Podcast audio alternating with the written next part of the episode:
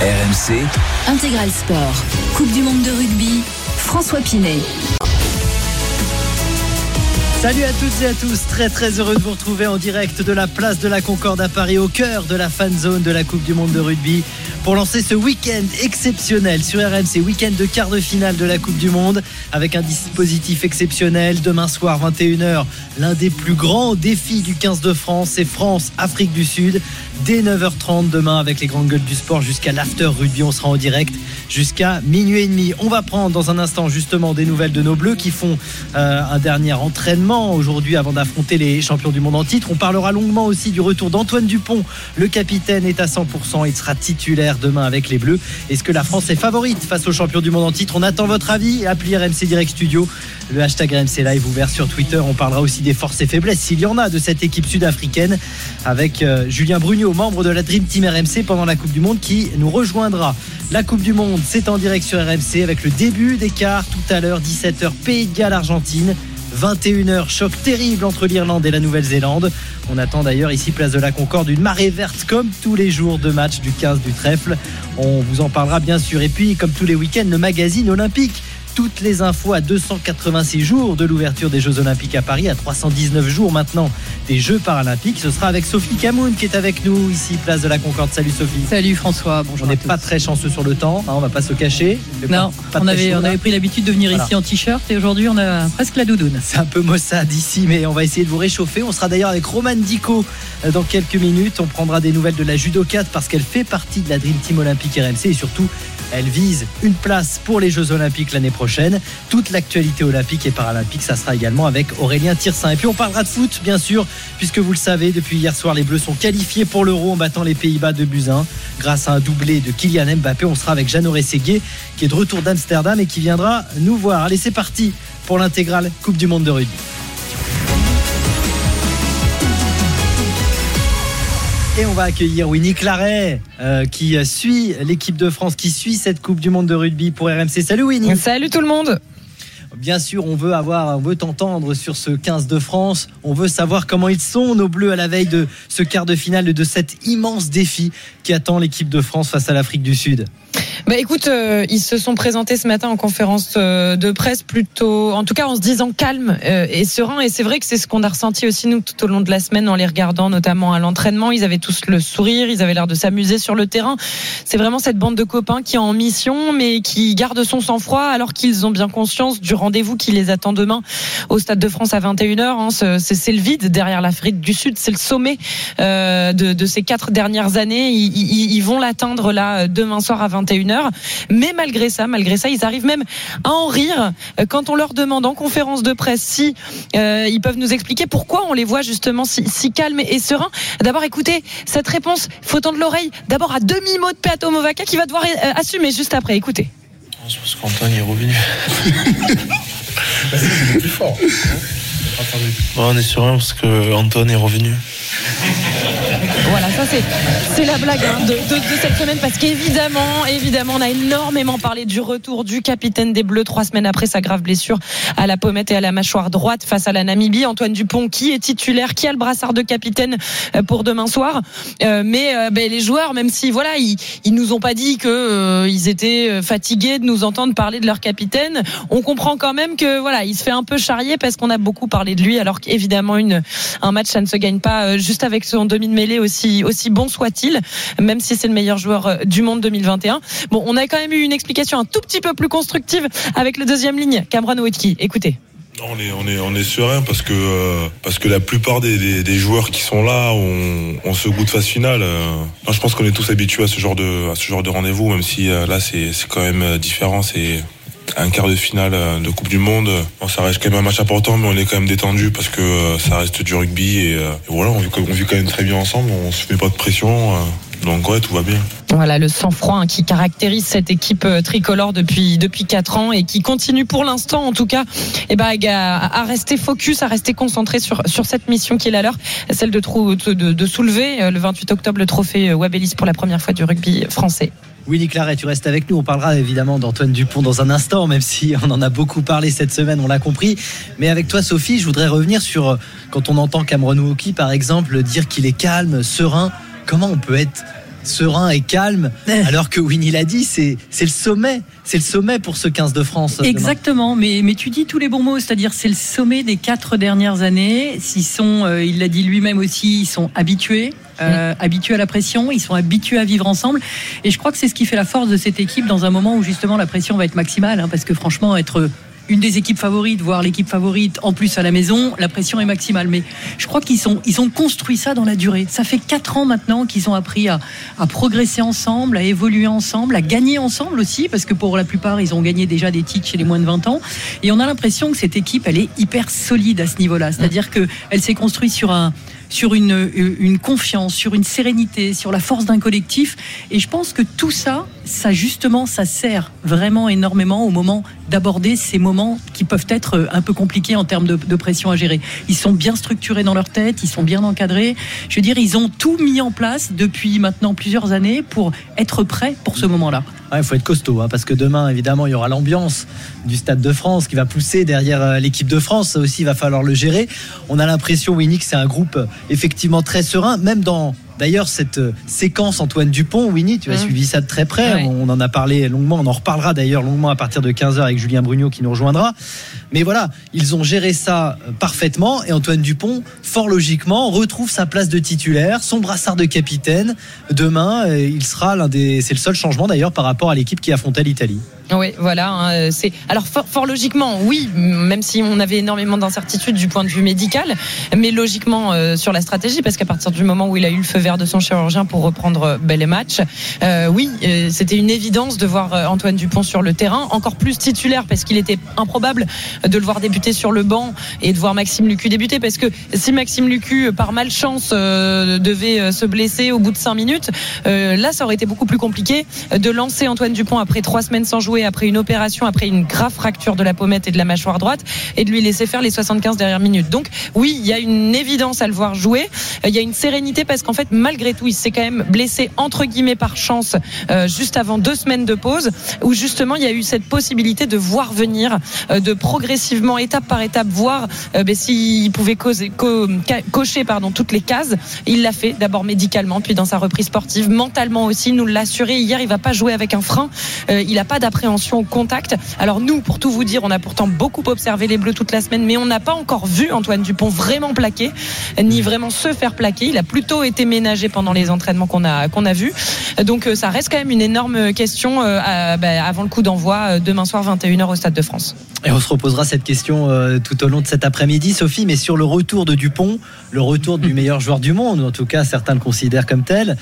Évidemment, ça, ça change tout dans le groupe, hein, même s'il en plaisantait tout à l'heure son coéquipier. Movaca, mais c'est vrai que ça change tout. C'est ça qui est drôle, c'est qu'en fait ils en plaisantent parce qu'ils sont tellement pas habitués à ça. C'est vrai qu'on est toujours, a toujours été un peu le rugby, c'est toujours construit un peu contre la, la starification. Ouais. La star c'est le collectif, Ouais. la star c'est l'équipe de France. Donc c'est vrai que ça a dû quand même euh, les, les interpeller de voir qu'on ne parlait que de ça depuis 15 jours, 3 semaines et ça a dû devenir une, une sorte de private joke entre eux. Mais, mais c'est vrai que on n'aborde pas le, le match de la même façon quand on a le meilleur joueur de son, dans son équipe ou pas. Euh, forcément, on sait qu'à un moment donné, euh, déjà, je pense que l'équipe va être bien meilleure sur le terrain aussi, puisque euh, puisque c'est le genre de joueur qui peut quand même tirer tirer tout le monde vers le haut. Quand on sait qu'on a le meilleur joueur du monde dans son équipe aussi, on sait qu'il est capable de faire des choses que les autres ne feront pas forcément, ne seront pas capables de faire, et, et surtout dans des moments dans des moments qui sont importants, parce que c'est ça aussi hein, la différence entre les immenses champions et les autres, c'est d'être capable de faire la chose Ouais. qu'on n'attend pas au moment où il faut. quoi. Et puis, et puis surtout d'avoir une crainte de l'adversaire. Ouais, ça change Parce tout pour que l'adversaire. Toi, t'es mieux, et puis, et puis l'autre en face est moins bien. Et je pense que ce qui a dû être terrible pour les Sudaf, c'est cette, euh, cette attente. Mm. C'est euh, quelque part cette je incertitude, exactement, parce que tu te prépares pas de la même façon, que ce soit même sur le terrain, mais aussi psychologiquement, quand, tu sais qu'en face tu as le meilleur joueur du monde ou quand tu ne l'as pas. Ouais. Voilà, donc euh, là aussi, pour les Sudaf, ça a dû être quand même assez difficile à gérer. Alors 14h15 sur RMC, bien évidemment, on va parler très très longuement de ce France-Afrique Afrique du Sud, on l'a dit, défi immense pour la bande à, à Galtier. Euh, Justement, rappelle-nous, euh, Winnie, euh, la compo, le reste Ouais, de la compo, ouais, on a ouais. parlé d'Antoine Dupont, mais il ne sera pas seul, évidemment, demain sur le terrain. Alors tu le disais, hein, euh, évidemment, il y a Dupont, mais c'est le seul changement euh, par rapport à l'Italie. En première ligne, Cyril Bay, Luini Antonio, euh, pilier gauche et pilier droit, qui encadreront Peato Movaca, le talonneur. En deuxième ligne, cette euh, association qu'on connaît bien maintenant, hein, Cameron Wauquiez, Thibaut Flamand. En troisième ligne, Anthony Gelon et Charles Olivon qui encadreront le troisième ligne centre euh, Grégory Aldrit. À la charnière, donc euh, le capitaine Antoine Dupont aux côtés de Mathieu Jalibert à l'ouverture. Sur les ailes, à gauche, Louis Bielbiari qui a définitivement euh, pris la place de Gabin Villiers en tant que titulaire à l'aile gauche. Damien Penaud de l'autre côté. Euh, au centre, Jonathan Danti, Gaël Ficou et à l'arrière, Thomas Ramos. Et on parlera longuement aussi de la composition sud-africaine parce que pour le coup, Ah, eux, ils ont surpris. Il y a beaucoup, beaucoup de choses à dire. Ouais. Et, et c'est vrai qu'on en parlera avec Julien Brugnot, avec euh, Julien Landry également qui, qui nous rejoindra parce qu'il y a énormément de choses à dire sur la tactique sud-africaine. Et Winnie, on en parlait un petit peu à la rédaction, mais, mais voilà, on ne sait pas si c'est un coup de bluff. Quoi. On aura l'occasion de s'é- s'étendre là-dessus. la Mais question, la question. visiblement, Et on la en a parlé aujourd'hui. que à la sortie du bus des Sud-Africains euh, demain soir. ouais, ils en ont parlé un petit peu aujourd'hui. On entendra d'ailleurs Raphaël Planès sur ce dose de, sujet. de suspense. Ah ouais, ouais, non, mais c'est un vrai coup de bluff peut-être ou un coup de maître. On verra ça évidemment à l'issue de la rencontre euh, du côté sud-africain. On parle beaucoup d'ailleurs de 95 depuis le début euh, Ouais. euh, de, de- de cette affiche, hein, que l'on connaît cette affiche, seule référence en Coupe du Monde entre les deux équipes. C'est le seul match en Coupe du Monde. Ouais. Ils se sont pas croisés euh, autrement. C'était une défaite française, on s'en souvient, à Durban. En mais le dernier match, c'était en novembre, euh, Winnie, Oui. euh, avec une victoire au bout pour Ah. les Bleus. Est-ce que c'est un match référence? Est-ce que ça peut servir de référence pour le 15 de France pour demain? C'est une référence définitivement. Ça fait partie des, des grands matchs du mandat de Fabien Galtier et de cette équipe tricolore qui s'est construite depuis 4 ans. Euh, 30-26, hein, la victoire au Vélodrome pour pour les Bleus après un match vraiment dantesque qui avait commencé très fort, notamment en termes de brutalité, en termes de frontaux. On se rappelle de ces images assez impressionnantes dans les travées du stade Vélodrome où euh, les Bleus et les il y avait un, une, file d'attente devant euh, le, petit cabinet du protocole commotion tant les chocs étaient forts. On voyait Thibaut Flamand assis sur une petite chaise euh, qui attendait assez sonné hein, par par le choc. Il avait été obligé justement d'aller passer le protocole commotion lui. Mais voilà, il s'en était tiré. Ils avaient répondu ben, à cette à ce combat qui avait été imposé par les Springboks. On s'attendait d'ailleurs à, à une composition aussi euh, imposante avec beaucoup d'avant notamment sur le banc euh, pour euh, le match de demain. Finalement, ils ont l'air de vouloir nous proposer plus de jeux pour demain. On verra hein, exactement euh, ce qu'il en est.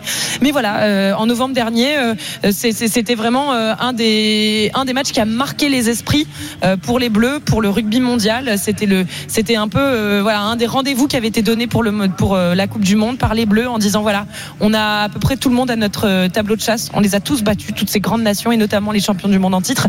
Et puis à noter quand même qu'il n'y a que trois changements euh, dans le 15 de départ par rapport à novembre dernier et pour demain, puisqu'il y a évidemment Julien Marchand qui euh, est fort, euh, pas forfait. Il est toujours blessé, il est toujours dans le groupe hein, pour la Coupe du Monde, mais Ouais. il s'est blessé euh, au match d'ouverture face à la Nouvelle-Zélande. On n'a pas non plus Romain Tamac qui lui est forfait euh, pour cette Coupe du Monde. Et puis Yoram Moefana était sur l'aile gauche, cette fois c'est Louis Bielbiaré, mais sinon tous les Bleus l'ont connu.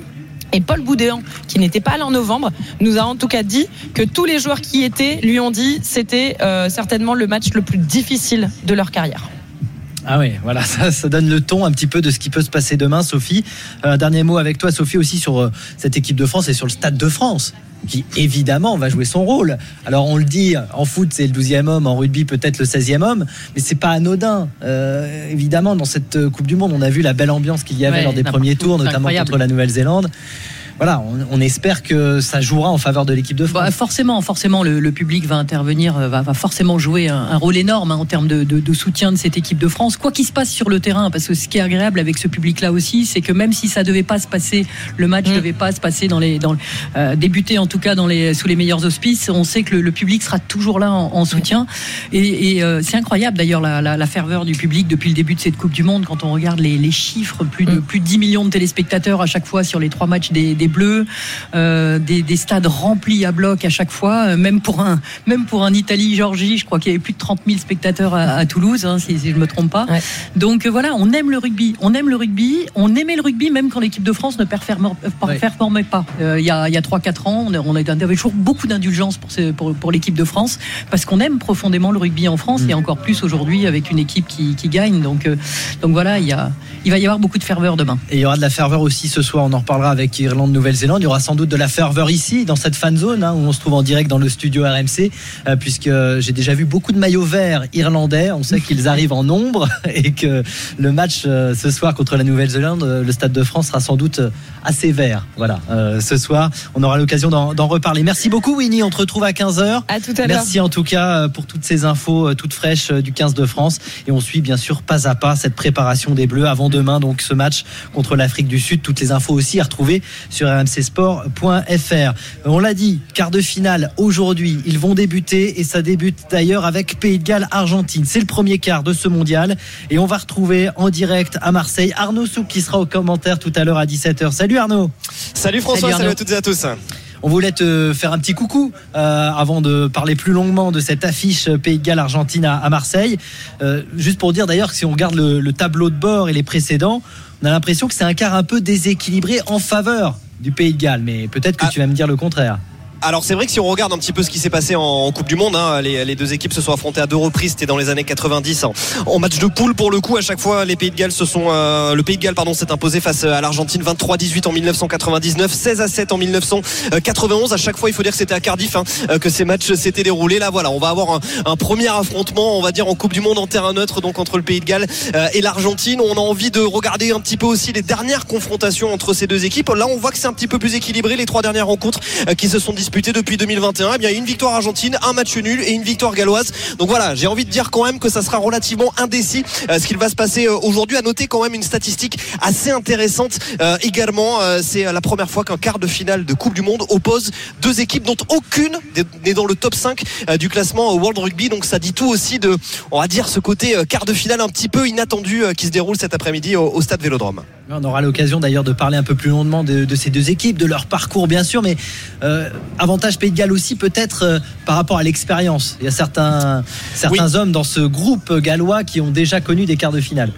Écoute, euh, on peut euh, notamment euh, citer voilà Dan Bigard, hein, le, demi d'ouverture de cette équipe du Pays de Galles, qui est d'ailleurs un, régional de l'étape. Il était à, Toulon et apparemment il y avait du monde chez lui ces jours-ci puisqu'il est il est aussi joueur donc du rugby club toulonnais. On peut penser aussi et surtout au, sélectionneur Warren Gatland, le sélectionneur Warren Gatland, qui va devenir cet après-midi quand le coup d'envoi va être donné, eh bien tout simplement le premier sélectionneur de l'histoire d'une sélection en Coupe du Monde a disputé quatre quarts de finale de Coupe du Monde. C'est juste énorme. Faut se rendre compte vraiment ce que ça représente. Euh, c'est vraiment un match pour l'histoire pour Warren Gatland et lui aussi justement il a l'expérience de ce genre euh, de, euh, de rencontres évidemment. Warren Gatland le sélectionneur. Il faut se souvenir que le Pays de Galles avait quand même battu la France en quart de finale en 2019 au Japon à Oita 20 à 19. Donc oui, il y a beaucoup beaucoup d'expérience à faire valoir du côté du Pays de Galles, mais n'enterrons pas vite ni trop vite l'Argentine qui vraiment voilà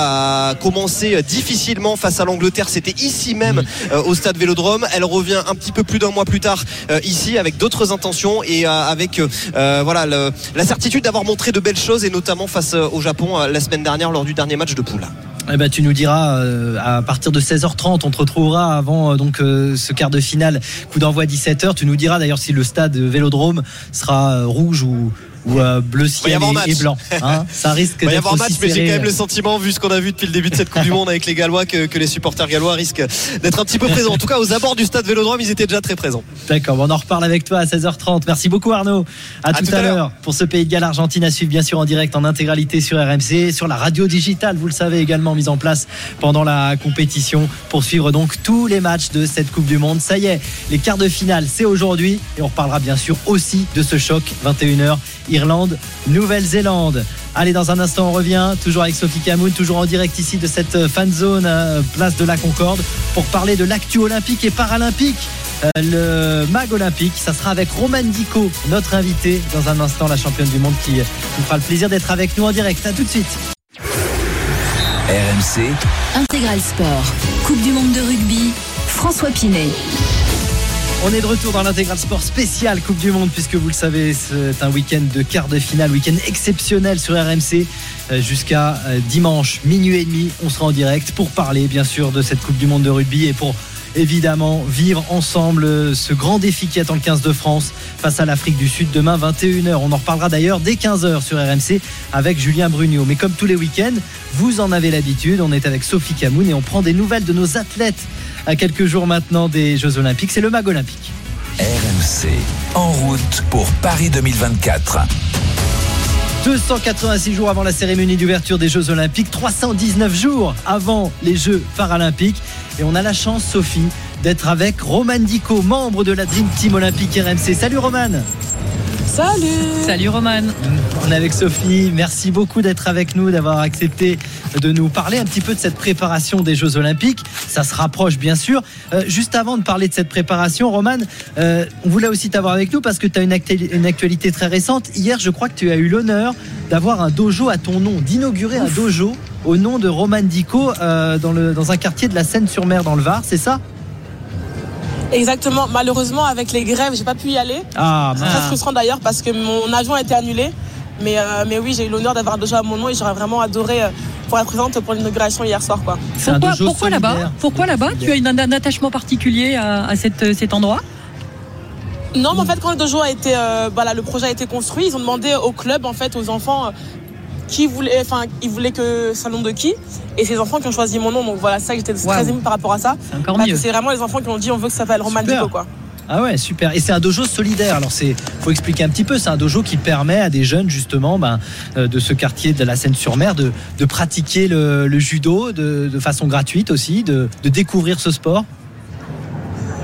Exactement, en fait, ça fait partie du programme de la Fédération 1000 Dojo, donc, qui a été créé il y a un peu plus d'un an pour permettre d'ouvrir 1000 dojos dans des quartiers euh, en vue des Jeux Olympiques de Paris notamment, quoi, et pouvoir permettre euh, aux enfants, même euh, qui n'ont pas beaucoup d'argent, de pouvoir pratiquer le judo.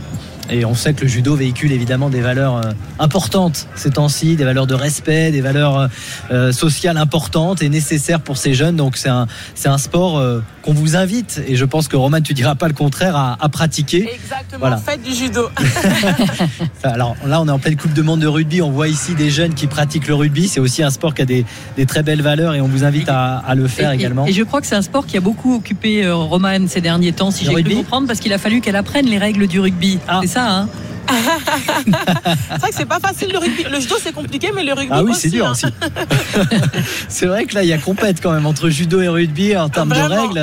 Faut, faut être au point quand même. Ça y est, t'es au point là d'ailleurs pour la, pour la Coupe du Monde euh, de rugby. Euh, Roman, on peut te faire un petit, un petit test tout à Pas l'heure? à 100%, pas à 100%, mais j'ai les bases. Je, je sais quand on gagne, c'est le plus important. Combien de points un essai? Tiens, un petit, un petit euh, comme ça, à la volée là. Combien de points? Question Ah, piège. ah, la question Euh, piège. Est-ce que c'est. Bon, je vais dire 10, Sophie, un piège, c'est pas ça, non? Tu peux, tu peux, tu 5 t'as dit? T'as dit 5 T'as dit Ah, Moi 5 j'ai points? dit 10, mais je crois que c'est un peu trop. Ah non, 10. c'est 5, Non, c'est c'est 5, cinq, c'est 5 c'est bien. Aïe, aïe, aïe. C'est 5 points. Bon, bravo Roman. On va parler de judo. On va parler de judo avec euh, quand même euh, C'est ta préparation pour euh, ces Jeux, Jeux Olympiques. Alors on rappelle que tu n'es pas encore officiellement qualifié pour les Jeux Mhm. Olympiques, euh, puisque face à toi il y a Julia Tolofua qui est ta concurrente hein, directe pour le ticket olympique dans la catégorie des plus de Exactement. 78 kilos. Ça doit pas être simple quand même à gérer, alors qu'on est, je l'ai dit, à 286 jours des Jeux, de ne pas savoir encore si on va y participer ou non. C'est vrai que on- ça peut être pas simple. Après, on, on- on sait au judo que c'est comme ça. La sélection, elle aura lieu euh, un peu plus tard. Mais on n'est pas parmi les derniers. Je sais a la natation. Eux, ils auront la sélection en mai. Donc je me dis En que juin voilà, même. au plus tard, ce sera en février. à juin, voilà. Donc c'est vraiment très très tard. Nous, on- ça commencera aux Europes, là, dans trois semaines, la première sélection. Et ça sera complété ensuite en février. Donc euh, on n'est pas les pires, on va dire. Mais forcément, voilà, on aimerait bien savoir euh, le plus tôt possible. Quand tu dis que ça commence euh, au championnat d'Europe, ça a déjà commencé. Ta victoire au Master, c'est forcément joué dans la pesée dans la balance. Bien sûr, bien sûr, forcément, mais ce que je veux dire, c'est que la sélection officielle, en fait, va être commencée après les championnats d'Europe. Il y aura une première partie de sélection qui sera annoncée par la Fédération française de judo. Alors on va pas se réjouir du malheur des autres, bien évidemment, mais Julia ne sera pas au championnat d'Europe, euh, là prévu à Montpellier à partir du 3 novembre. Bah, C'est un avantage quand même pour toi, non, Roman Malheureusement, j'ai envie de dire oui. Après, c'est vrai que moi, j'aurais préféré qu'elle soit là parce Ah, que d'accord. euh, au moins, on aurait été en concurrence directe. Et euh, voilà, ça aurait été peut-être plus, euh, plus faire pour nous deux. Après, malheureusement, elle, elle s'est fait opérer de l'épaule. J'espère qu'elle se remettra vite et que la, la course olympique continuera avec elle et, et que la meilleure gagne. Ça c'est fair play, ça c'est fair play, Mm. Sophie quand même. hein. Quand on entend Roman Dico, effectivement, que la meilleure gagne, il y a quand même un. Et c'est dur, euh, c'est dur en fait qu'il n'y ait qu'une seule place. Moi, je trouve ça extrêmement difficile, surtout quand on connaît le, le niveau Mm. du judo français et qu'on sait que finalement cette qualif olympique, c'est, je vais pas dire que c'est une médaille, mais en tout cas, c'est quand même euh, Ouais. euh, du niveau d'une, d'une, d'une, d'une médaille olympique finalement. Mm, mm. Et, et alors moi je voudrais revenir sur, euh, excuse-moi, tu vas peut-être me trouver un petit peu désagréable, mais je voudrais revenir sur ton, voilà. Non, je veux, non, on dit souvent qu'on on apprend plus parfois d'un échec que d'une victoire, et je voulais savoir aujourd'hui, après cinq mois, hein, finalement, cinq- avec cinq mois de recul. Mhm, mhm. Est-ce que tu, tu peux dire que tu as tiré vraiment des enseignements de cet échec de Doha Et est-ce qu'aujourd'hui, il y a des justement, tu es plus forte euh, d'être passée par là? Je pense que euh, dans une carrière de haut niveau, malheureusement, il y a, des bas. On veut pas qu'ils arrivent parce que les défaites, c'est pas, euh, pas ce qu'on veut, on ne s'entraîne pas pour ça. Mais malheureusement, des fois, ça arrive et pas au bon moment. Pour moi, les monstres, c'était vraiment pas un bon moment pour perdre, euh, surtout un, un, un des Olympiques. Après, ça a été très compliqué tout de suite après. Je vais pas vous mentir que j'ai eu des, un bon mois très très dur. De se remettre en selle, c'est pas facile quand, quand on tombe de haut comme ça, surtout que je suis championne du monde en titre. Donc, je suis vraiment tombée de très très haut, je m'attendais pas à ça. Très compliqué, mais euh, j'ai pris le, le temps de me remettre d'appoint, on va dire. Et euh, aujourd'hui, oui, je peux dire que j'ai vraiment euh, appris de cette défaite, même si ça, ça fait mal, hein, ça va. J'ai eu beaucoup de, de- blessures, de plaies, mais aujourd'hui, elles sont en train de cicatriser. Et, et oui, mon corps est plus fort aujourd'hui, ma tête est plus forte aussi. Mais ça n'a pas été facile, ça c'est sûr.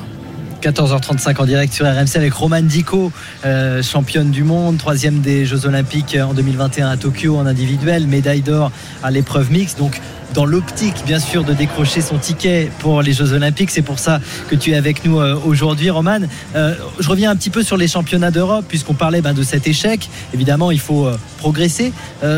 Comment ça se passe dans ta programmation? Est-ce qu'il y a un objectif particulier dans ces championnats d'Europe ou c'est juste la montée en puissance euh, en vue des autres, euh, des autres compétitions qui vont venir avant ces, ces Jeux Olympiques? Comment ça se passe? Ou est-ce qu'il faut gagner absolument pour emmagasiner de la confiance et, et tout, et, et- et tout ce qui va avec? C'est un peu tout, c'est un peu tout. Après, forcément, en vue de la, de la sélection olympique qui va être annoncée euh, euh, après les Europes, la première partie, euh, il, faut, il faut être présent au championnat d'Europe. Je sais que c'est important. J'ai déjà gagné trois fois, donc euh, voilà, j'ai vraiment à cœur de ramener un quatrième titre. En plus, on est à Montpellier, donc on est à la maison en France. Il faut marquer le coup, euh, enfoncer le clou pour la sélection olympique. Mais après, forcément, on sait que c'est aussi une étape en, vue des Jeux Olympiques. Euh, c'est une des dernières grosses compétitions avec le championnat de Paris en janvier, en février, pardon, pour, pour préparer les Jeux Olympiques. Donc oui, c'est une étape pour la, pour la course olympique, mais c'est aussi une étape décisive parce qu'on sait que, je sais que si gagne les Europes, ça va vraiment marquer euh, un, un gros coup de poing sur la table et dire voilà, Romane elle est encore là et, et c'est moi qui dois aller aux Jeux Olympiques. On suivra ça bien sûr avec toi. Du coup, je, je- je suppose que tu organises ton année euh, complètement différemment des, euh, des années précédentes, notamment au niveau de tes, tes études. Je crois que tu es en, en licence de maths, c'est ça? Euh, C'est ça, me- exactement. D'accord, d'accord. Pour devenir ingénieur aéronautique, il me semble aussi, c'est ça? Voilà, c'est ça. c'est le- J'ai- regardé, hein, j'ai regardé ta bio quand même. du coup, j'ai pas le mot. Et Est-ce que, est que du coup tu fais comme beaucoup de, de sportifs euh, cette année de mettre un petit peu tes, tes études entre parenthèses? Ah, je crois qu'on Ah, a perdu a- Romane. Ça c'est ça, c'est l'histoire des, des maths ça. Ça c'est Ah, on a retrouvé Romane. On a retrouvé Romane. Je sais pas si tu as entendu la question de Sophie. Tu mets tes études Oui, oui, entre oui, oui. parenthèses. Du coup, oui, Ouais. forcément. Exactement. Pas une, une parenthèse fermée complètement. C'est vrai que je vais encore à la fac cette année. Mais Ah oui. j'ai allégé mon programme. Euh, oui, oui, j'y vais encore euh, deux fois par semaine. J'ai pris qu'une seule matière par contre pour pouvoir euh, garder, garder un pied à la fac. Pour moi, c'était important de ne pas compléter complètement. Mais forcément, c'est adapté. Et, et voilà, je sais que l'objectif de l'année, c'est comme la sélection olympique, les Jeux olympiques à Paris. Mais c'est important pour moi de, de garder un peu ce pied dans les études. Ouais, je suis passé à la fac, euh, une seule matière, c'est quoi? C'est deux heures par semaine, ça, c'est pas grand chose, non? Trois heures, trois heures. Trois heures, d'accord, je suis mauvaise langue. Pour se rafraîchir la mémoire. Ouais, après, il y a du boulot à la maison, peut-être quand même. Exactement. Ah, il faut peut-être pas rater les oui, partiels. c'est ça le plus dur. hein. voilà, exactement. C'est même pas aménagé pour, euh, pour Roman Dico qui va faire les, les- les Jeux Olympiques. Les profs, ils sont pas compréhensifs. Ils sont compréhensifs, mais ils sont surtout euh, équitables. Donc, euh, Roman Dico par Roman Dico, on passe par celle à la fac.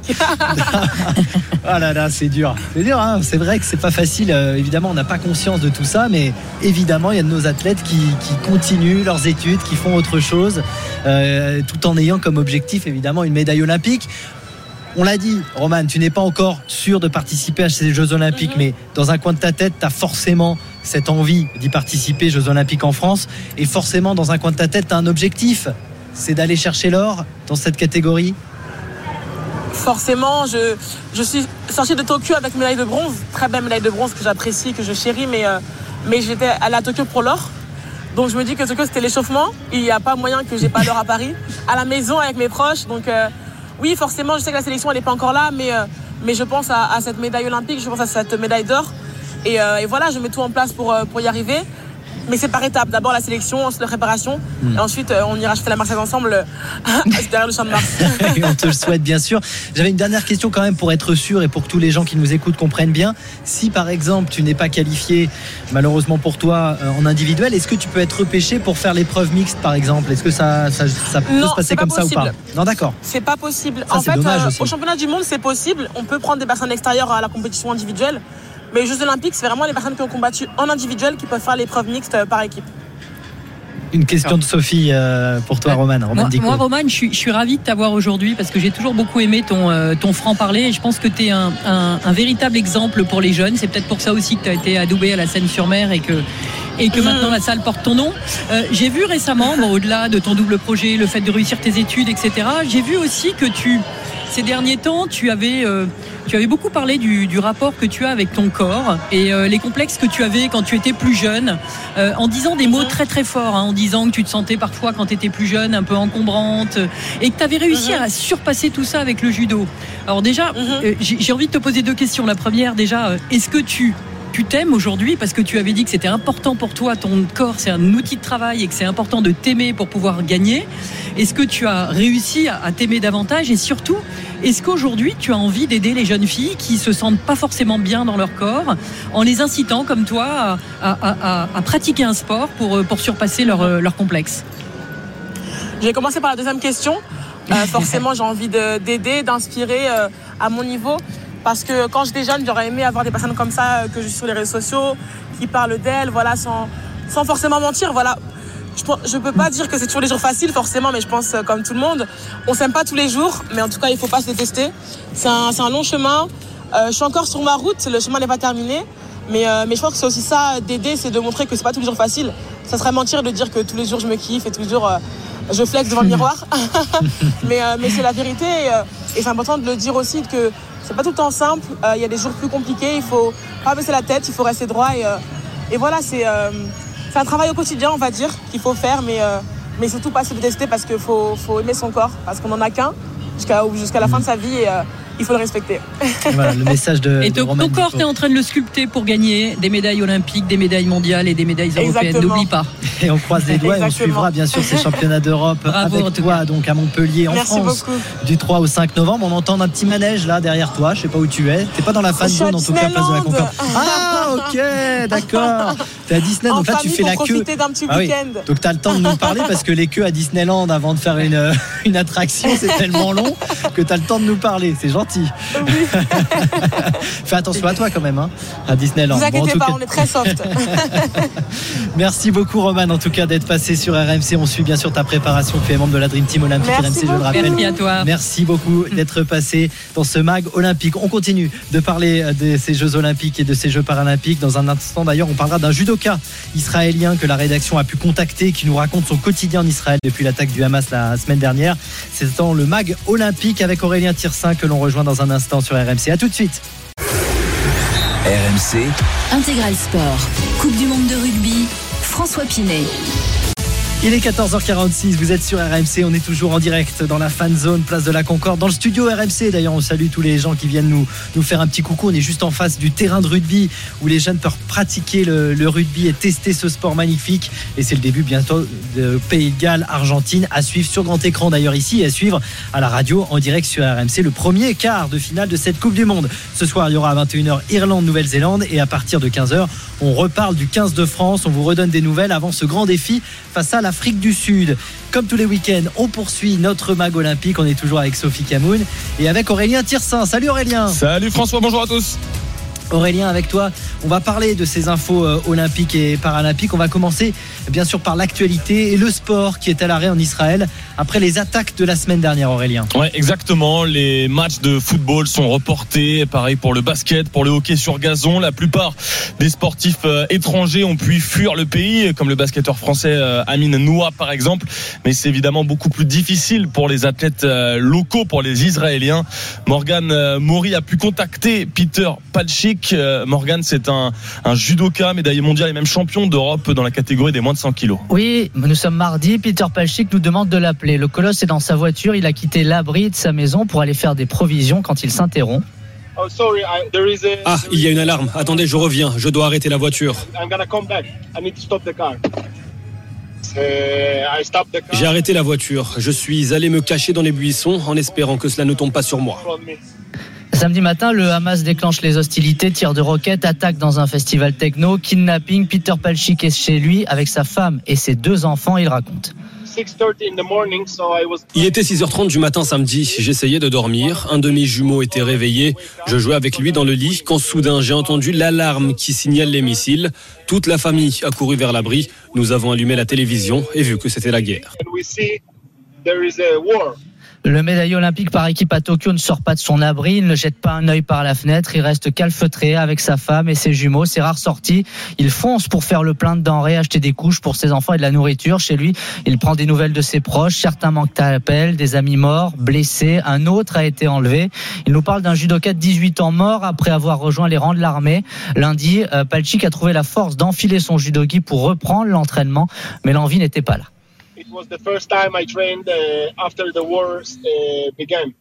Je peux vous dire qu'hier, c'était la première fois que je m'entraînais depuis le déclenchement du conflit.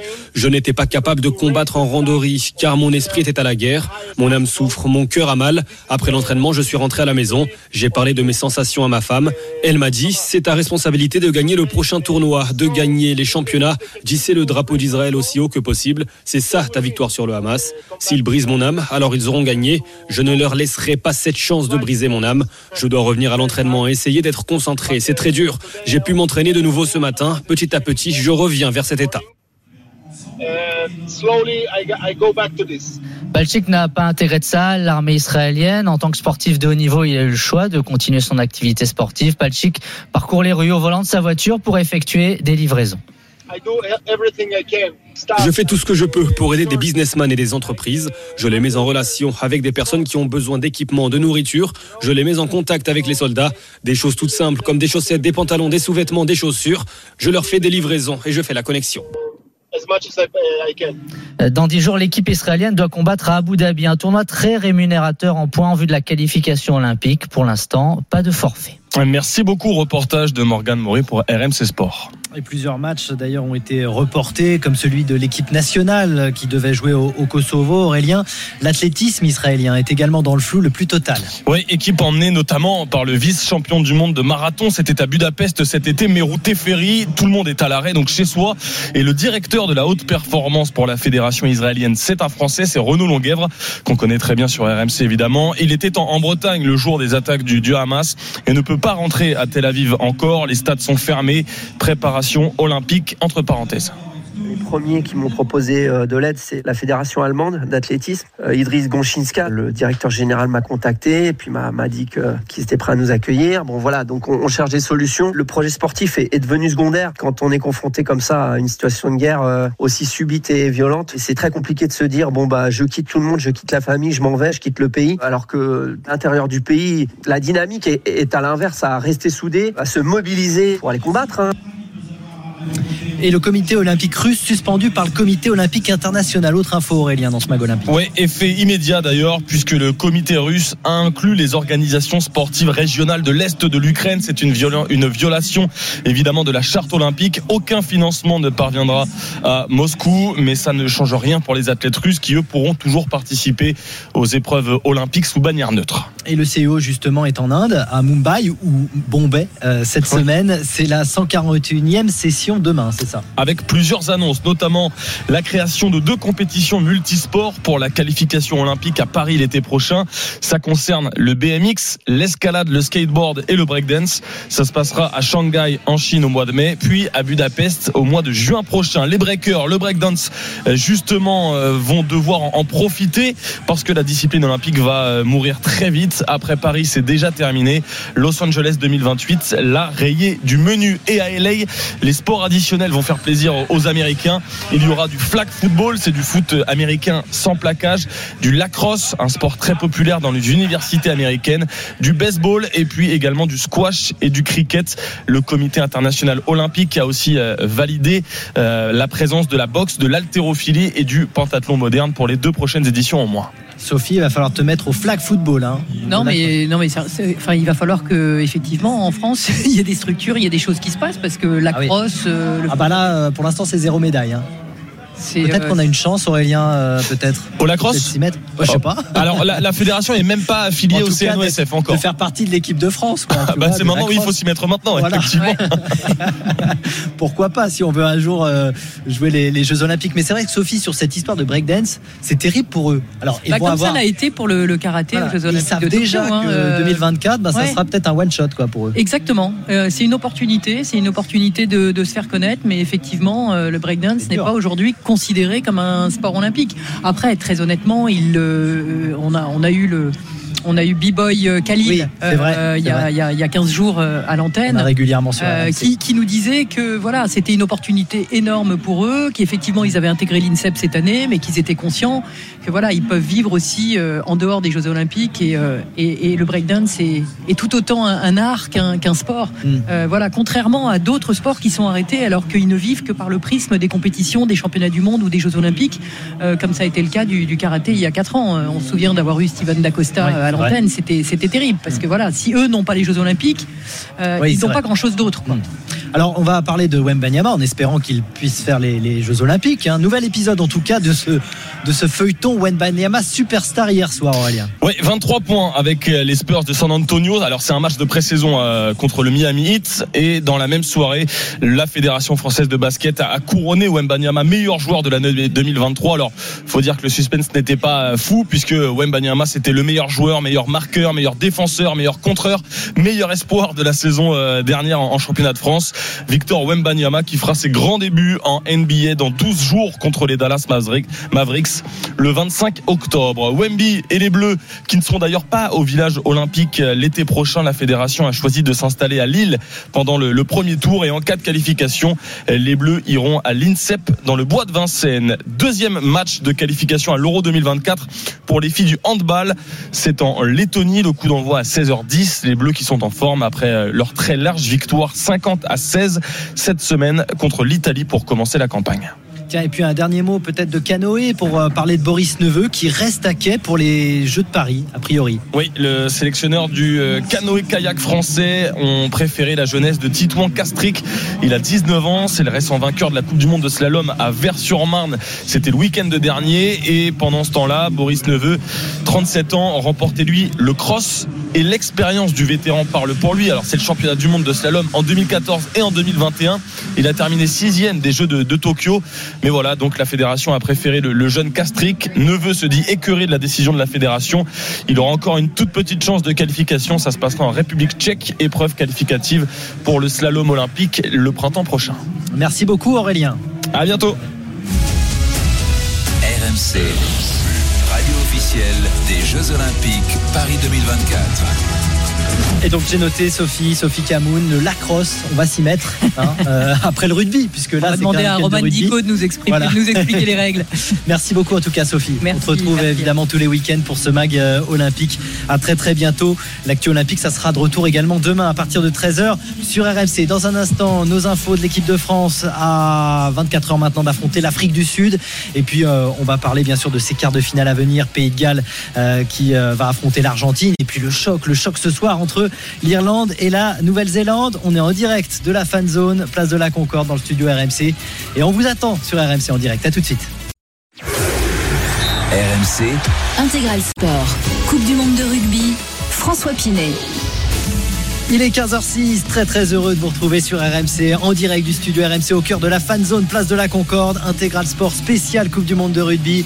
On lance un week-end exceptionnel de rugby sur les antennes d'RMC, un week-end de quart de finale.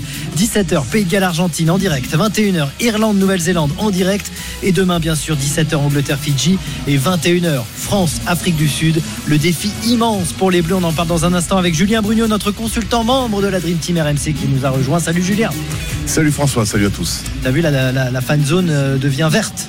Et oui, en le temps, prévision le, de- le temps est irlandais, la- la fan zone est verte, tout est fait pour euh, une victoire c'est vrai. irlandaise. C'est vrai que là, on se croirait un peu à Dublin. Là. Ah, écoute, on, on dirait, on, on se croit à Dublin ou en, en Irlande au mois d'août. Mais bon, il ne pleut pas. Il ne pleut pas. Donc, euh, ça doit être le sud de, de- de Dublin, du coup. Dans un instant également, on parlera de foot, puisqu'on reviendra sur la qualification de l'équipe de France. Hier, euh, vainqueur euh, face euh, aux Pays-Bas, 2 buts 1 avec un doublé de Kylian Mbappé. On sera avec Jeannot Rességuier de retour d'Amsterdam. Mais d'abord, on va retrouver Winnie Claret, notre reporter qui suit les Bleus au plus Salut près tout depuis le monde. début du mondial. Rebonjour Winnie. Re. On est avec Julien euh, Brugnot. Salut Winnie. Salut Voilà. Julien. Euh, Winnie, donne-nous le programme, bien évidemment, des Bleus, aujourd'hui à la veille de ce grand moment, de ce grand défi pour le 15 de France. Eh ben, écoute, euh, on les a eu d'abord en conférence de presse, en tout cas Raphaël Ibanez, Cameron Woki et Peato Movaca euh, ce midi. Cet après-midi, alors il devait y avoir un entraînement ouvert à la presse, mais ça a été décalé parce que, bah, comme vous le savez, hein, tous les deux, vous l'avez évoqué, il y a un match au Stade de France aujourd'hui, Irlande-Nouvelle-Zélande, et donc le Captain Run, le fameux entraînement du capitaine qui normalement se, se fait à la veille du match dans le stade euh, se joue la rencontre, eh ben, il a été décalé hier. Donc on y était au Stade de France avec les Bleus hier. Donc pas d'entraînement, pas de captain run aujourd'hui puisqu'il faut laisser la place aux Irlandais et aux Néo-Zélandais. Euh, donc euh, ils sont à Rueil-Malmaison toute l'après-midi. Il va pas y avoir vraiment d'entraînement à proprement parler, mais une séance de musculation en partie sous leur grande tente blanche qui fait euh, office de, salle de muscu, mais aussi un petit peu sur le terrain. Voilà pour les pour pour le programme. Et, et puis demain, bon bah c'est comme chaque programme de deux jours de match. hein, c'est d'abord ils ont tous le droit de faire une grasse matinée. Euh, ça c'est quand même certainement la journée où en fait les étonnamment les, les bleus se reposent le plus. Euh, Plus la sieste, non? Plus la sieste. Euh, et puis euh, dans, dans le lot, il y en a quand même certains qui sont de, de gros dormeurs, euh, à commencer par leur capitaine Antoine Dupont. Euh, donc euh, ça va être pas mal occupé par ça. On sait qu'il y a aussi une grosse phase euh, dans l'après-midi de strapping. On va mettre les, les bandages, les straps euh, autour des zones sensibles pour euh, pour chaque joueur. Donc ça c'est aussi une, une partie significative de leur journée. Il y a des débriefs avec les entre les leaders et le staff, et puis après avec tout le groupe avant de monter dans le bus, et évidemment d'arriver dans le chaudron que sera le Stade de France demain soir pour euh, pour ce France Afrique du Sud. Voilà un programme qui est plutôt typique hein, euh, avant Ouais. un match euh, tout quart de finale que que c'est à la maison, mais voilà on, on, on se pose pas trop de, on se fait pas de nœud au cerveau, on n'invente rien euh, du côté du staff tricolore. Petite muscu cet après-midi et puis jour de match demain. Parfait, Winnie. Merci beaucoup. On te retrouve tout au long de la journée. Puis demain, bien sûr, pour euh, suivre pas à pas l'équipe de France. Euh, Julien, un mot avec toi d'abord. On rentrera dans le détail, bien sûr. Antoine Dupont va en parler de la stratégie sud-africaine. Bon, on a bien compris que toi, ce que tu préférais, c'était la grasse mat. Euh, mais bon, c'est pas toi, heureusement, qui est sur le terrain demain. Cette équipe de France, on l'avait dit avec Winnie à 14h. Elle semble tellement sereine. Elle l'a redit, hein, Winnie. Bon, il n'y a rien de changé dans leur habitude avant un, un quart de finale pourtant de Coupe du Monde si important. Le plan établi par le, le staff du 15 de France à partir du premier match contre la Nouvelle-Zélande suit son cours en fait. Il y a eu des petites péripéties avec les, les- la blessure d'Anthony Dupont le- ou différentes blessures et euh, ce match, cette contre-performance contre l'Uruguay, mais finalement en fait ça suit son cours. Donc en fait pourquoi il y aurait de l'anxiété, pourquoi il y aurait du stress euh, Parce que c'est un quart de finale de Coupe du Monde. Oui, mais eux, eux- eux- eux le préparent, eux maîtrisent. C'est-à-dire que s'ils avaient dû re- renouveler leur, leur système de jeu, s'il y avait des, euh, des zones d'ombre, effectivement, il y, aurait, il y aurait eu du stress, il y aurait eu un peu de, de- d'anxiété avant ce match. Mais là, pas du tout. Ils, ils maîtrisent leur rugby. Ils ont les, c'est à peu près le, le 15 euh, type qui devrait jouer, donc ils se connaissent. Ils jouent ensemble depuis des années, peut-être à part Biel Barré qui, qui les a rejoints il y a, il y a peu de temps. Moi, je vois pas de, voilà, le- ils ont le temps de faire monter la pression, en tout cas, euh, à quelques minutes du match. Alors, on en reparlera bien évidemment dans 10 minutes avec Wilfried Temblier, avec Julien Landry, le reste de l'équipe rugby qui suit ce 15 de France pas à pas. On va parler d'une autre équipe de France, France-Pays-Bas. C'était hier, la France qui s'est qualifiée pour l'Euro 2024 euh, de foot. Ça sera en Allemagne l'année prochaine grâce à sa victoire de un face aux Pays-Bas. Et on est avec euh, celui qui a commenté cette rencontre sur RMC, Jean Rességuier. Salut Jeannot Bonjour François, salut Julien, bonjour tout, bonjour tout le monde. de retour d'Amsterdam, le parcours Oui. parfait de Jeannot Rességuier et des Bleus qui se poursuit. Sixième match, sixième victoire en l'éliminatoire. C'est peut-être toi d'ailleurs, hein, le, le porte-bonheur, on ne sait pas. En tout cas, euh, ils ont déjà un, un luxe, euh, nos Français, euh, c'est d'être déjà dans la préparation de la prochaine compétition dans huit mois, jour pour jour d'ailleurs. Oui, et on aura peut-être l'occasion de s'en rendre compte dès demain. Bon, aujourd'hui, ils sont de retour en France et ils iront directement sur Lille, hein, puisque c'est à Lille mardi soir qu'ils joueront euh, contre, contre l'Écosse euh, en match de préparation, on va dire maintenant. En tout cas, un Oui. match amical, même s'il restera deux matchs officiels euh, avec euh, Gibraltar à Nice et le déplacement à, Athènes pour jouer la, Grèce au, mois de novembre prochain. Mais oui, tu l'as dit, c'est du luxe parce que on s'attend à ce que Didier Deschamps chamboule son équipe, modifie beaucoup de choses, donne du temps de jeu un peu plus à, certains qui n'en ont pas eu jusqu'à présent. Alors, euh, il y a eu des records hein, dans l'histoire de, de, Deschamps sélectionneur. On est euh, allé jusqu'à 8. On peut peut-être envisager euh, d'être dans cette gamme-là euh, pour le match contre, contre l'Écosse. Mais en tout cas, euh, l'objectif avait été fixé, la qualification le plus rapidement possible. Les joueurs s'étaient fixé le fait aussi de ne pas prendre de but. Il y a eu ce but de Hartmann hier concédé à, à, à Amsterdam. On est en train de perdre euh, Jeannot. On va essayer de rétablir la ligne. Effectivement, il y a eu ce but euh, alors que c'était un pari euh, Julien entre Français de ne pas prendre de but pendant les éliminatoires. Ils avaient réussi à tenir ce pari quasiment jusqu'à la fin du match face, au, face aux, Pays-Bas. Bon, c'est anecdotique, bien sûr, mais bon, c'est bien de se, mettre comme ça des petits défis. Un autre joueur qui avait un défi hier, c'était Kylian Mbappé, double buteur, un doublé qui lui permet de passer au classement des buteurs de l'équipe de France devant un certain Michel Platini, 42 buts désormais, et surtout ça, ça lui fait du bien puisqu'il traversait une période un peu compliquée avec le Paris Saint-Germain où il ne marquait plus. En tout cas, on a l'impression que ce brassard de capitaine en équipe de France, eh bien, il, il le porte à merveille et que ça lui fait vraiment, franchement, du bien. On va écouter justement Didier Deschamps sur son rôle de capitaine. Il les assume, il sent tout prendre, il répartit aussi, mais il assume ce rôle-là. Ça lui pèse pas sur les épaules et il le fait euh, très bien. Il faut que ça soit après concrétisé sur le terrain de par ce qu'il a fait, mais il avait des jambes de bonne disposition, même s'il venait d'une période un peu moins bien. C'est le capitaine, le leader, il est pas seul, mais euh, évidemment qu'il a un rôle important dans ce groupe-là. Alors on va essayer de retrouver Jeannot Rességuier euh, qui est avec nous. Jeannot, est-ce qu'on a récupéré la ligne? Tu nous entends? Oui. Oui, nous, on t'entend pas très bien malheureusement. Hein. On peut pas trop euh, discuter avec toi. On va essayer de réparer tout ça du côté de la régie. Je peux pas demander à Julien parce que les buts de Kylian Mbappé, tu les as pas vus. Non, non, par contre, ce que je peux te dire, c'est celui, il me semble, qui a le meilleur ratio non, euh, maintenant, non Il va, il va aller chercher. 0,5, non Il va aller chercher Olivier Giroud, ça semble quand même Non, assez évident. En nombre de buts. Maintenant, en nombre de Mais buts. temps- 72 sélections, 42 non, mais buts, c'est c'est monstrueux. C'est monstrueux, effectivement, ce que fait Kylian Mbappé. Et en plus, ces deux buts hier.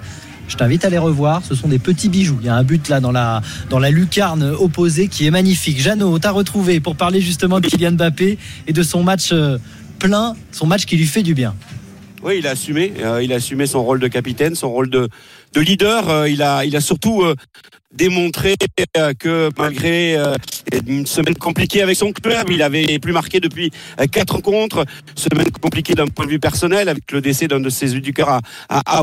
Il avait quitté Clairefontaine avec l'autorisation de, de Didier Deschamps. On a vu d'ailleurs ces deux célébrations hier soir, les yeux au ciel, les bras tendus vers le ciel pour dédier ces, ces deux buts. Tu l'as dit, tout aussi magiques l'un que l'autre. D'abord la volée dès la septième minute avec le, le centre de Klaus. Et puis euh, bon la classique, on a envie de dire la spéciale avec la, frappe intérieure pied droit lucarne opposé. Euh, pas loin de marquer un troisième aussi puisqu'il y a eu cette frappe sur la sur la transversale. Euh, bref, on a vu le Mbappé qu'on a envie de voir le plus souvent. Après, bon voilà, c'est un être humain. Il peut passer au travers comme ça a été le cas à Newcastle. Il peut être maladroit comme ça a été le cas face à, Rennes. Mais là, il a marqué son septième doublé en équipe de France. Et vous l'avez dit, 41e, 42e euh, but en, en- bleu. Il dépasse Michel Platini au nombre des sélections. Et c'est vrai que de toute façon, pour lui, son histoire, c'est une histoire de record. Et, et il ne va certainement pas en rester là et il aura très certainement surtout un rôle déterminant euh, pour cette équipe de France à l'Euro euh,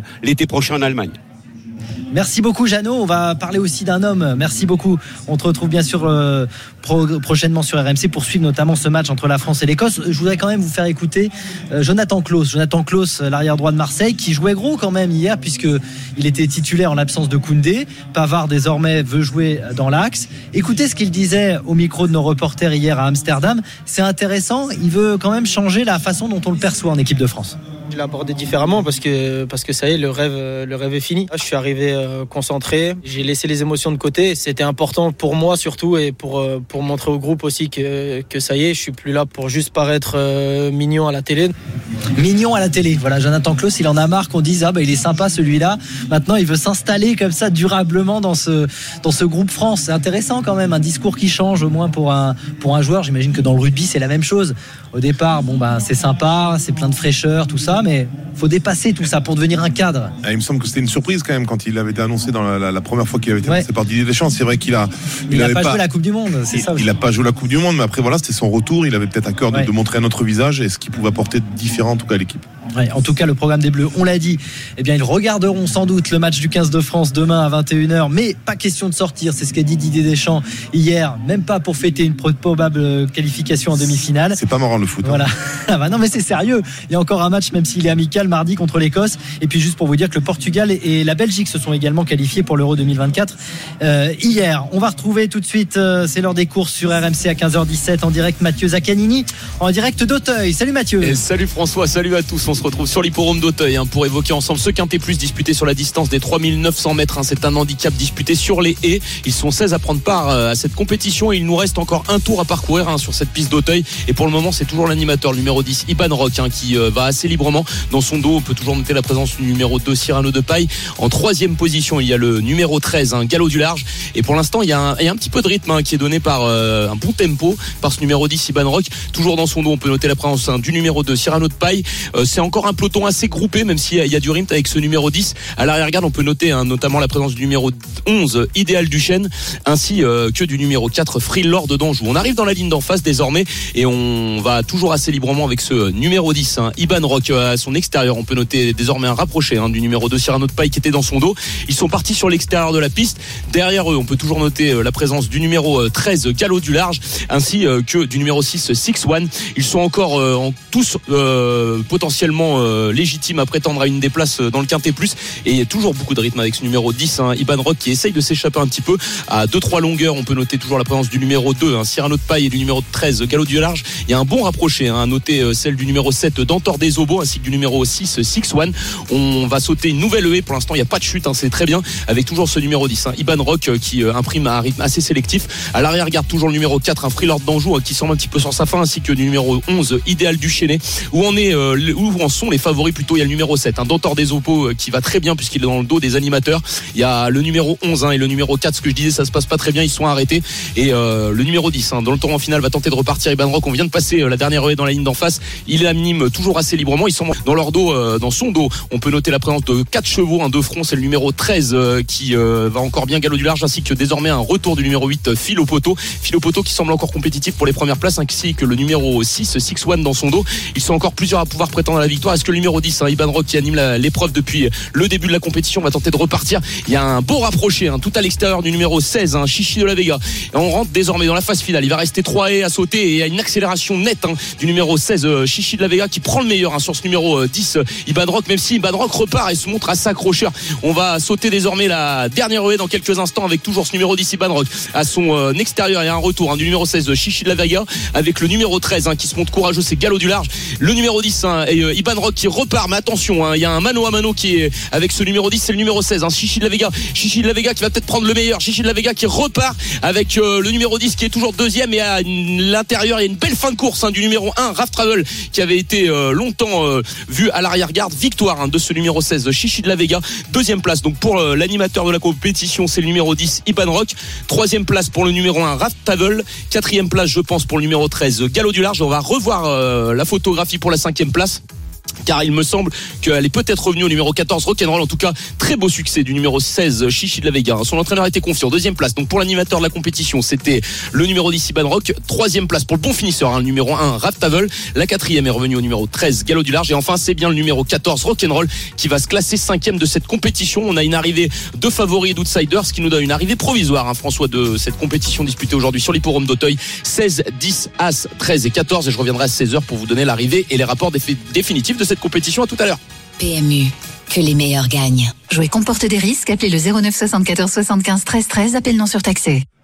Et on revient tout de suite sur RMC avec Julien Brugnot et on lance ce quart de finale très attendu. France-Afrique du Sud. Antoine Dupont, dans quel état va se présenter le capitaine français?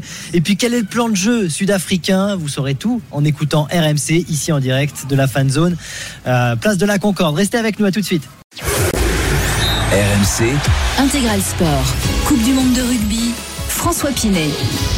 Il est 15h25, vous êtes en direct sur RMC, nous on est de retour dans la fan zone, en direct du studio qui est place de la Concorde, intégral sport spécial Coupe du Monde de rugby, euh, dès 14h jusqu'à minuit et demi bien évidemment, euh, demain dimanche puisque l'on va suivre euh, en direct en intégralité la préparation des Bleus avant ce choc face à l'Afrique du Sud, ça sera à 21h. Demain on suit pas à pas le 15 de France, dès 9h30 demain d'ailleurs dans les GG, spécial France-Afrique du Sud. On est avec Julien Brugnot, membre de la Dream Team Rugby RMC, qui arrive à un week-end intense, hein, Julien. Ah, effectivement. Ça nous hein. accompagner tout le week-end. À la, à la hauteur du week-end, hein, c'est Bah vrai ouais. qu'il y a, des, il y a quatre beaux matchs, en tout cas, ça va être un, un- un réel plaisir. Est-ce que c'est plus dur qu'un match euh, de rugby, ça, d'être sur RMC pendant 10 heures de suite? Écoute, ça n'a rien à voir, mais là, on commente le plaisir des autres nations, donc euh, bon, c'est c'est différent. Il y en a un qui euh, vit ça depuis euh, le début de la compétition et il est toujours autant en forme. C'est incroyable. Je sais pas comment il fait. Je sais pas quel produit il prend. Wilfried Templier est avec nous. Salut Wilfried. Salut messieurs. Non mais même depuis cet été, hein, depuis fin juillet. Hein, on Non, mais les toi, t'es à fond depuis 3 On ans. raconte là. pas le road trip, hein, c'est Édimbourg, euh, Saint-Etienne, Nantes, Cap-Breton, Cap-Breton, euh, Lyon. Enfin, bref. voyages, incroyable. Voilà. Incroyable, Wilfried. Wilfried, avec, euh, avec toi, on va parler bien sûr de ce 15 de France qui euh, se présentera, on l'a dit tout à l'heure, avec Winnie, quasiment avec le même 15 que celui qui a battu l'Italie, mais avec un changement de taille quand même. Et c'était le retour d'Antoine Dupont. Je sais que qui tu en as beaucoup parlé depuis euh, le Oh. début de la semaine. Mais évidemment, ça nous intéresse parce qu'il Oui. a été euh, blessé, opéré de sa fracture. Il est de retour et à 100%. En tout cas, c'est lui qui le dit. hein. Il l'a dit hier. Oui, il le dit qu'il sera à 100%, mais le sait-il vraiment? C'est ça qu'on se demande parce que l'intensité de l'entraînement sera peut-être pas l'intensité, certainement pas l'intensité de demain sur les contacts, mais c'est vrai que 23 jours après son opération euh, à Toulouse, réalisée euh, le lendemain de sa blessure euh, à Marseille face à la Namibie, il est de retour. Alors pour le commun des mortels, c'est entre 4 et 6 semaines, donc entre 28 et 42 jours pour la consolidation de la fracture, mais c'est pas le commun des mortels, Antoine Dupont. J'ai l'impression, enfin, il repousse toujours les limites sur le terrain. Il nous l'a montré depuis le début de sa carrière et demain il sera là. Alors donc il se dit à, à, à 100%, c'est sûr qu'il a des, des certitudes. Hein. Il a le feu vert du chirurgien. Il y a eu évidemment des examens de fait euh, euh, lundi dernier pour euh, voilà assurer tout ça et se lancer dans une semaine d'entraînement. Mais selon lui, il n'y a pas de problème et selon le staff, on le mettrait pas s'il n'était pas à 100%. En tout cas, je pense que mentalement, il est à 100%, même plus que ça. Alors on va t'entendre Julien bien sûr sur le cas Antoine Dupont. Mais d'abord je voudrais qu'on l'entende. Lui c'était hier en conférence de presse Antoine Dupont qui a parlé justement de, ses contacts attendus euh, sans doute demain parce que pour l'instant il n'y en a pas trop eu à l'entraînement avec les Bleus. Écoutez Ça a été très progressif et j'ai repris la course euh, à basse intensité, puis j'ai monté de, plus en plus et les, contacts c'est pareil. J'ai commencé euh, milieu de semaine dernière à, retrouver juste quelques attitudes sans forcément avoir de l'intensité, un peu plus dans le dans le week-end et, euh, sur ce début de semaine j'ai pu reprendre pleinement. Donc cette progression et d'avoir entre temps pu reprendre le, les entraînements collectifs, de retrouver des, situations de jeu, de, contact aussi, ça m'a permis de retrouver de, de la confiance, de lever l'appréhension. J'ai eu aucune douleur, donc c'est ça qui m'a qui m'a rassuré aussi. Pas de douleur mais il portera quand même un casque hein, Wilfried hein, demain Oui, il Ça, portera un casque. Par contre, c'est le chirurgien qui l'a. C'était un ordre du chirurgien. hein. Il l'a Ouais. dit. Lui, il était pas Fortement forcément conseillé. pour. Ouais. Ah non, mais c'est pas conseillé. Il lui a dit c'est comme ça. Il faut Ah que ouais. tu portes un casque. Alors, on peut parler avec Julien. euh, Peut-être sur les vibrations, sur n'importe quel choc, ça peut aider, hein, ça peut protéger un peu. Ça ne protège pas en tout cas l'endroit. Bah oui, c'est ça. Euh, Voilà, le, le maxillaire, le maxillaire zygomatique maintenant, puisqu'on est aussi chirurgien maintenant, euh, en plus de journaliste. Euh, mais mais parce mais il aura il aura un casque et voilà, je je je, je- il ça l'a- il a essayé hein, parce que cette semaine il parce testé, qu'il ouais. voilà pour voir si ça gênait pas l'audition. Normalement, il disait aussi parce qu'il communique beaucoup avec les partenaires sur le terrain de par son rôle de capitaine de demi de mêlée. Mais voilà, est-ce que ça peut changer des choses un, un casque? Peut-être pas grand chose. Je sais pas ce que Julien en pense. Il va nous le dire. Euh, pour moi, ça peut changer, notamment s'il n'est pas habitué à porter un casque. Tu l'as dit très bien en, en termes de communication. C'est vrai que ça, ça obstrue vraiment euh, les, les oreilles. Donc en fait, euh, lui qui est habi- habitué à recevoir et à pas diriger les yeux en tout cas pour aller chercher des informations, c'est juste il les, perçoit en regardant le jeu. Ça peut changer des choses. Après voilà, c'est sûr que le, chirurgien, il a dû le mettre dans les obligations parce que les chocs, les chocs à la tête, un casque ne protégera pas certainement pas le choc à la tête. hein, on est d'accord. Mais bon, ça c'est la manière dont on voit les chirurgiens. Après, s'il a un choc direct à la tête, déjà, ce sera carton rouge pour l'Afrique du Sud. On se rappelle qu'on n'a pas le droit de toucher le, le visage.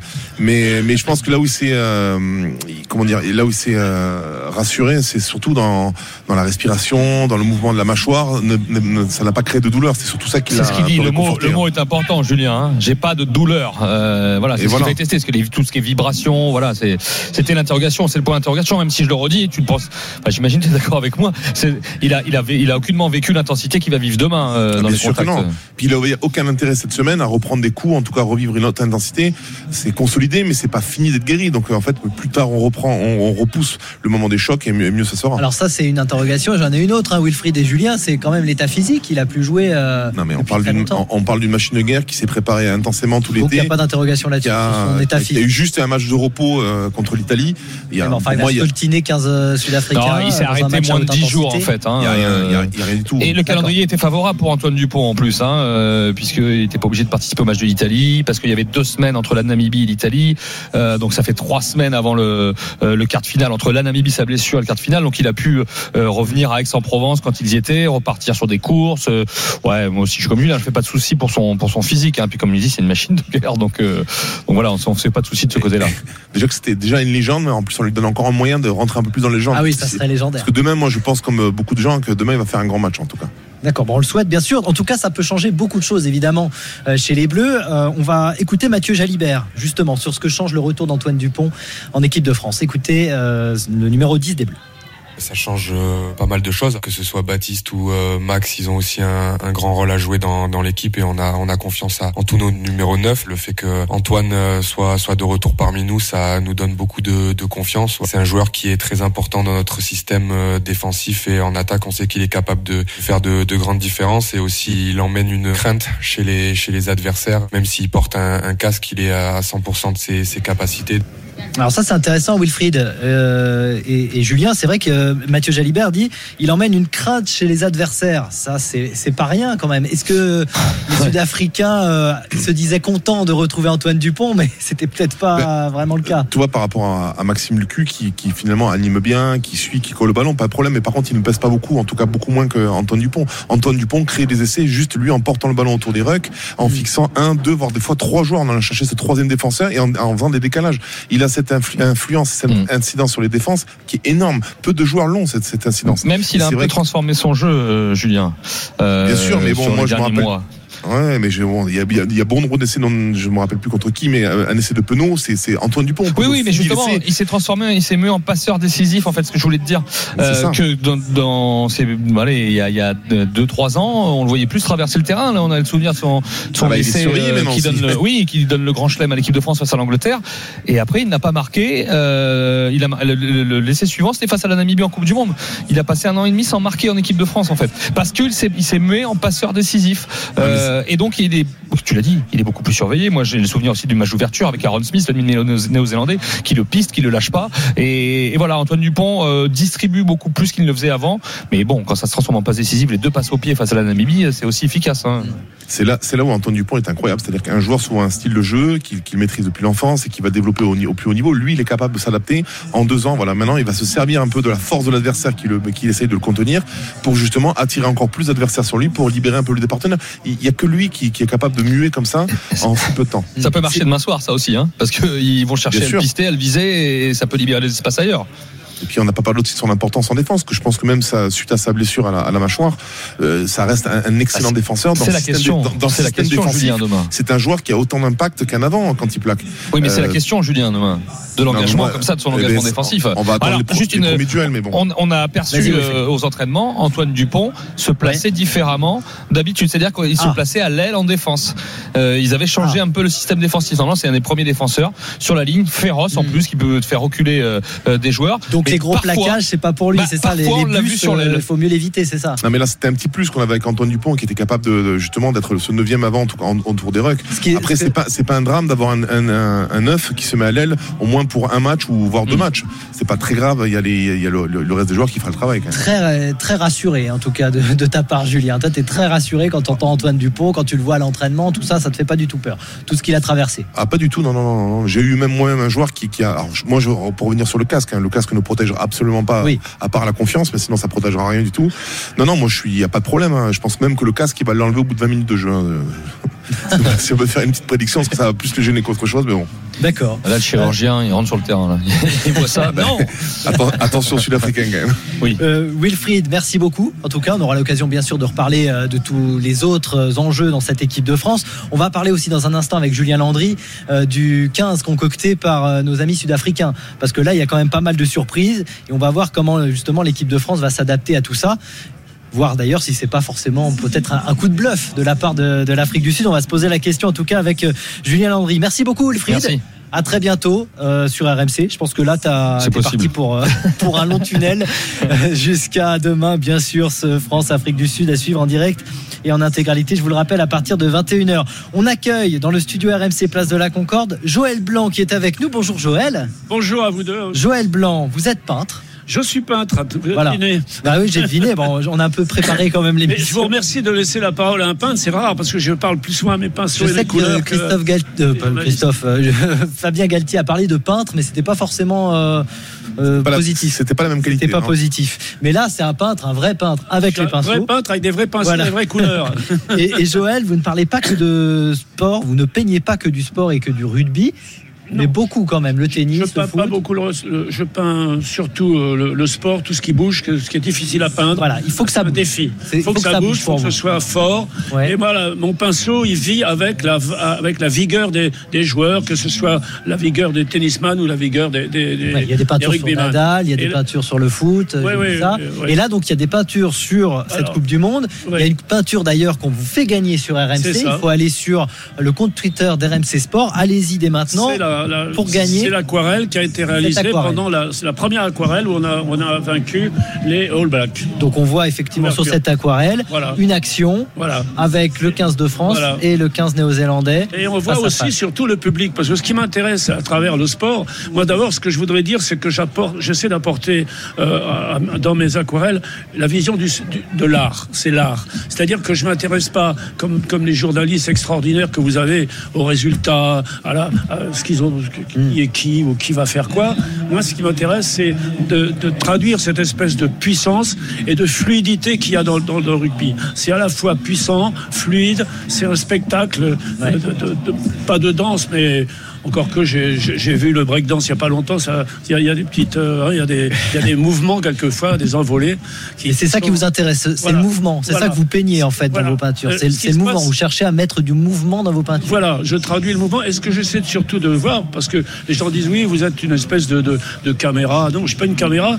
Moi, ce que je fais, c'est une synthèse du jeu. C'est-à-dire qu'il y a, il y a des matchs dans lesquels il y a beaucoup de mise en jeu, d'autres il y a beaucoup de mêlées, d'autres il y a- il y, a un esprit du, général du match. Vous voyez, il y a, y a des il y a des, il y a des joueurs, enfin il y a des, des équipes qui cherchent à- toujours à, à- à faire des, des- des sorties où ils jouent au pied. euh, Mais c'est ce que j'essaie de. D'accord. Mais comment vous peignez? Vous peignez en direct pendant la Je rencontre direct. ou après, une fois que c'est terminé? Je peins en direct parce que euh, j'ai, je gère ces images. Ça fait plus de 20 ans que je peins. Vous savez, j'ai commencé à peindre le rugby. Le, le Racing était même pas en. en- Vous n'avez pas peint euh, Julien Bruno, par exemple? Oh, je, sûrement, il m'a échappé Moi, alors. hein. et moi, il me semble vous avoir vu en tout cas euh, Oui, avec du manoir, oui. Oui, oui, oui. Mais, mais euh, moi, ce que j'essaie de, de faire, c'est, c'est de donner justement cette image euh, différente, avec un regard différent.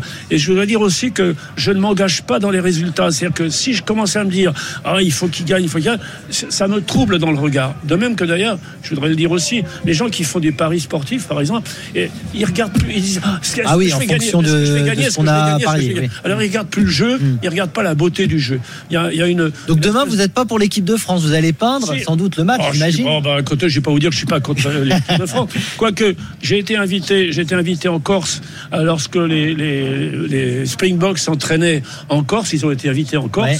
Bon, moi, j'ai vu des muscles. Hein, euh, Ah bah ça, il y a des muscles, hein, on en a j'ai- parlé, Je les ai peints à l'entraînement, euh, à la salle de muscu. Là, c'était- super. Hein. Et vous alors, faites pas de portrait du tout? Non, ça c'est pas votre. euh, euh, les portraits, si, j'essaie d'apporter le Parce maximum de qu'Antoine. Dupont, par exemple, il a un visage, Oui, bah, peindre. Oui. Julien Brugnot, pareil. Voilà, c'est un magnifique portrait. a une Caricature Il peut-être. y a une stature, euh, il y a, il y a une, euh, évidemment, il y a, il y a les ailiers, il y a Oui. la masse, il on, on fait la différence. hein, je, regarde, je, je les regarde quand même tous. Alors, que- quelquefois, je mets les numéros. Les, mais c'est pas, c'est pas toujours ça qui m'intéresse. Moi, ce qui m'intéresse, par exemple, c'est lorsqu'il y a une sortie de, de mêlée ouverte où ils sont tous, tous en ligne et qu'on voit ce ballon qui passe de l'un à l'autre et qui arrive à, à l'autre bout du terrain avec chacun les uns derrière les autres. Ça, c'est beau, ça, c'est une belle image. Alors, Mm. est-ce que, euh, est-ce qu'il y a une passion des, des- des spectateurs là-dessus Euh, je, je pense que oui, ils sont En sensibles. tout cas, vous allez peindre. Mais alors, est-ce que vous serez euh, au stade demain ou Ouais. vous allez peindre devant votre télé? Non, non, non, je, je suis incapable. On ne peut pas peindre devant la télé parce que la télévision, c'est déjà un regard. Hmm. Le, le- le- le réalisateur, euh, c'est déjà un regard. a. Je comprends. Donc, donc il sélectionne. Et moi, quelquefois, je me dis, tiens, ben, ah, j'aurais voulu qu'il continue cette image-là pour moi.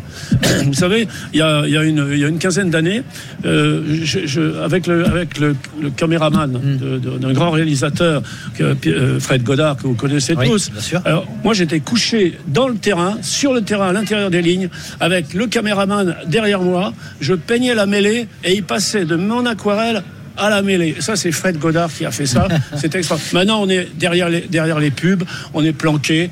Et alors, ça, c'est. Ah. Mais vous serez au match demain. C'est fini, oui, oui. Stade de bien France. sûr. Très bien. Joël Blanc. Je sais pas où. D'accord. Vous essayerez de faire une belle aquarelle. En tout Ah cas, bah, nous, on en fait gagner une.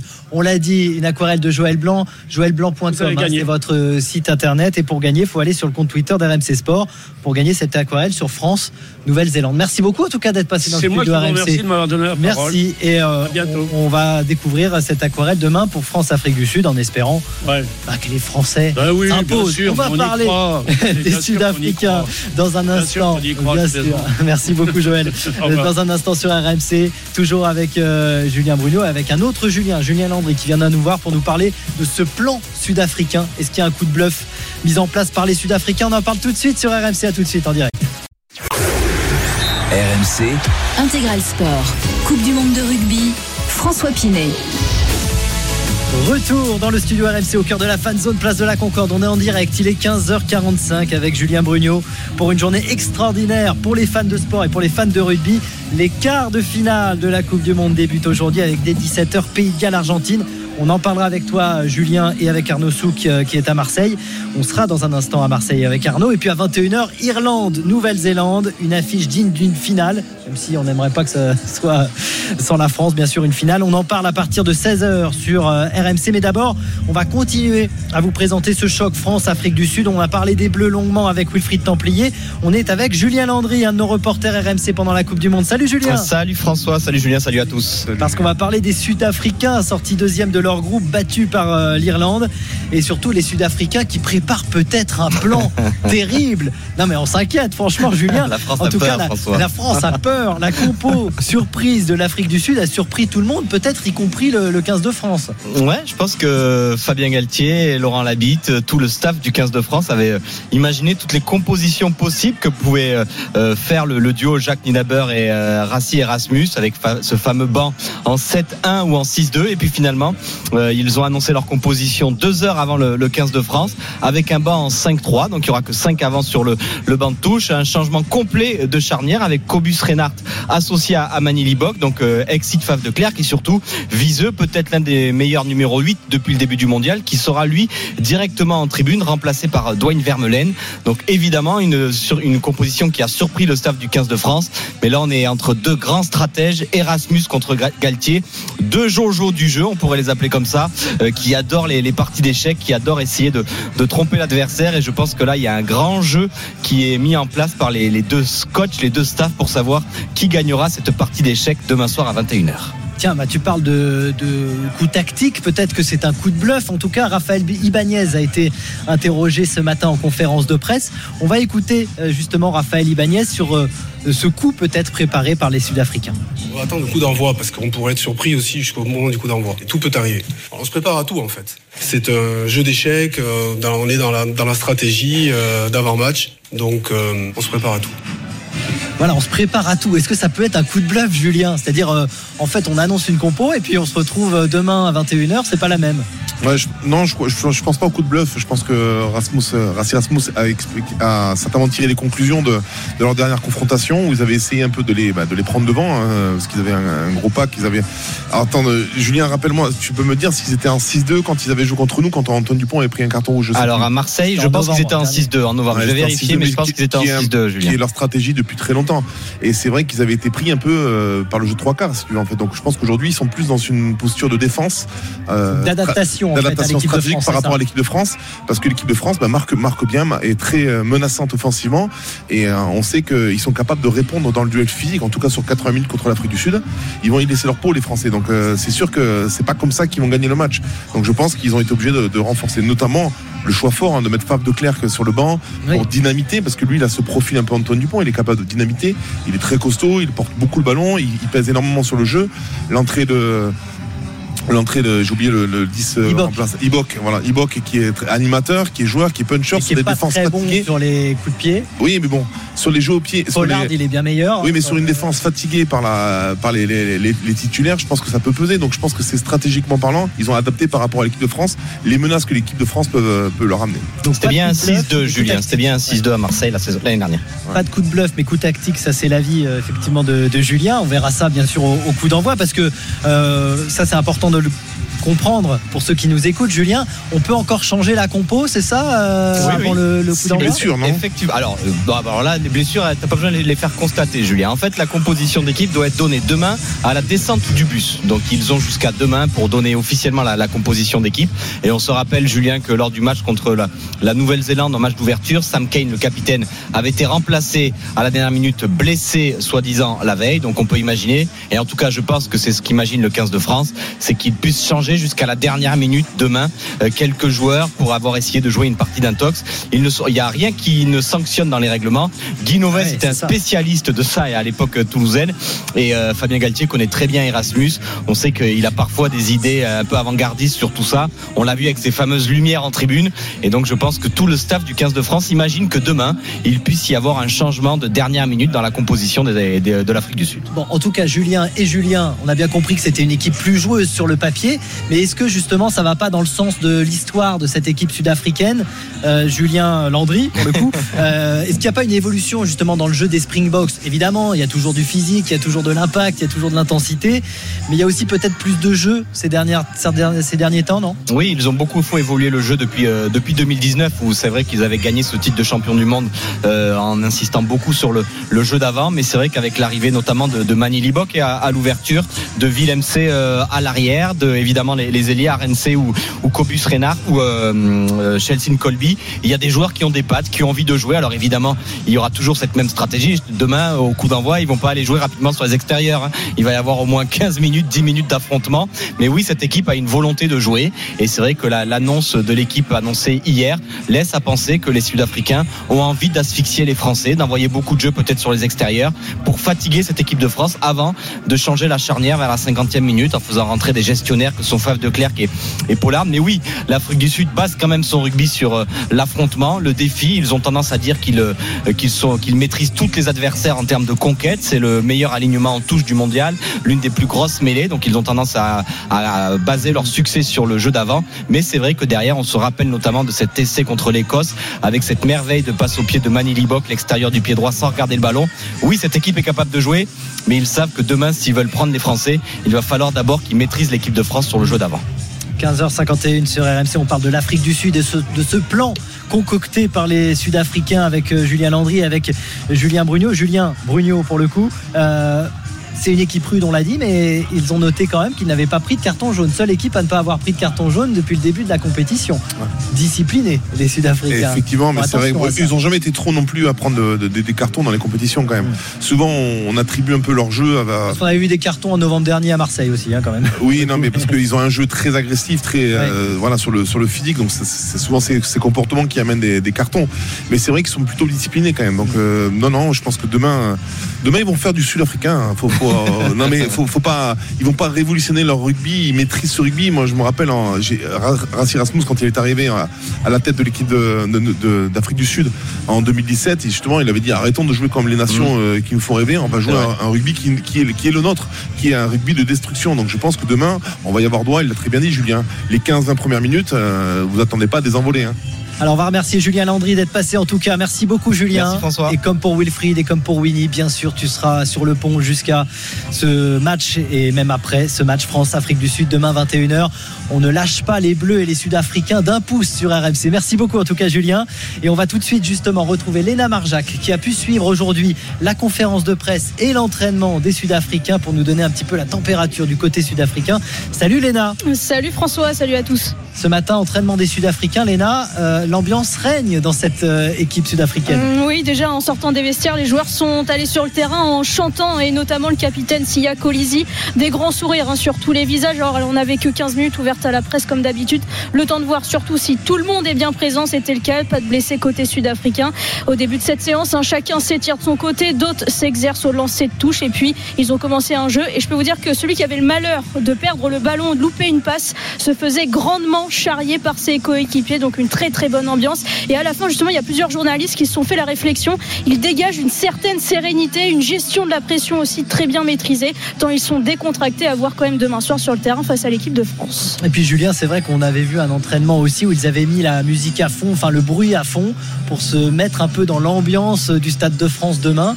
Voilà, rien n'est laissé au hasard aussi avec les, les Sud-Africains. Il y avait eu cette, euh, cette technique-là. Alors ça ne Ouais, remplace non. pas un stade Après- qui va gronder derrière les Non, bleus, je mais- pense pas. Non, mais c'est vrai que Monsieur vrai aussi en France, des fois on entend les commandements qui sont particuliers des arbitres pour s'habituer Ouais. au timbre de leur voix.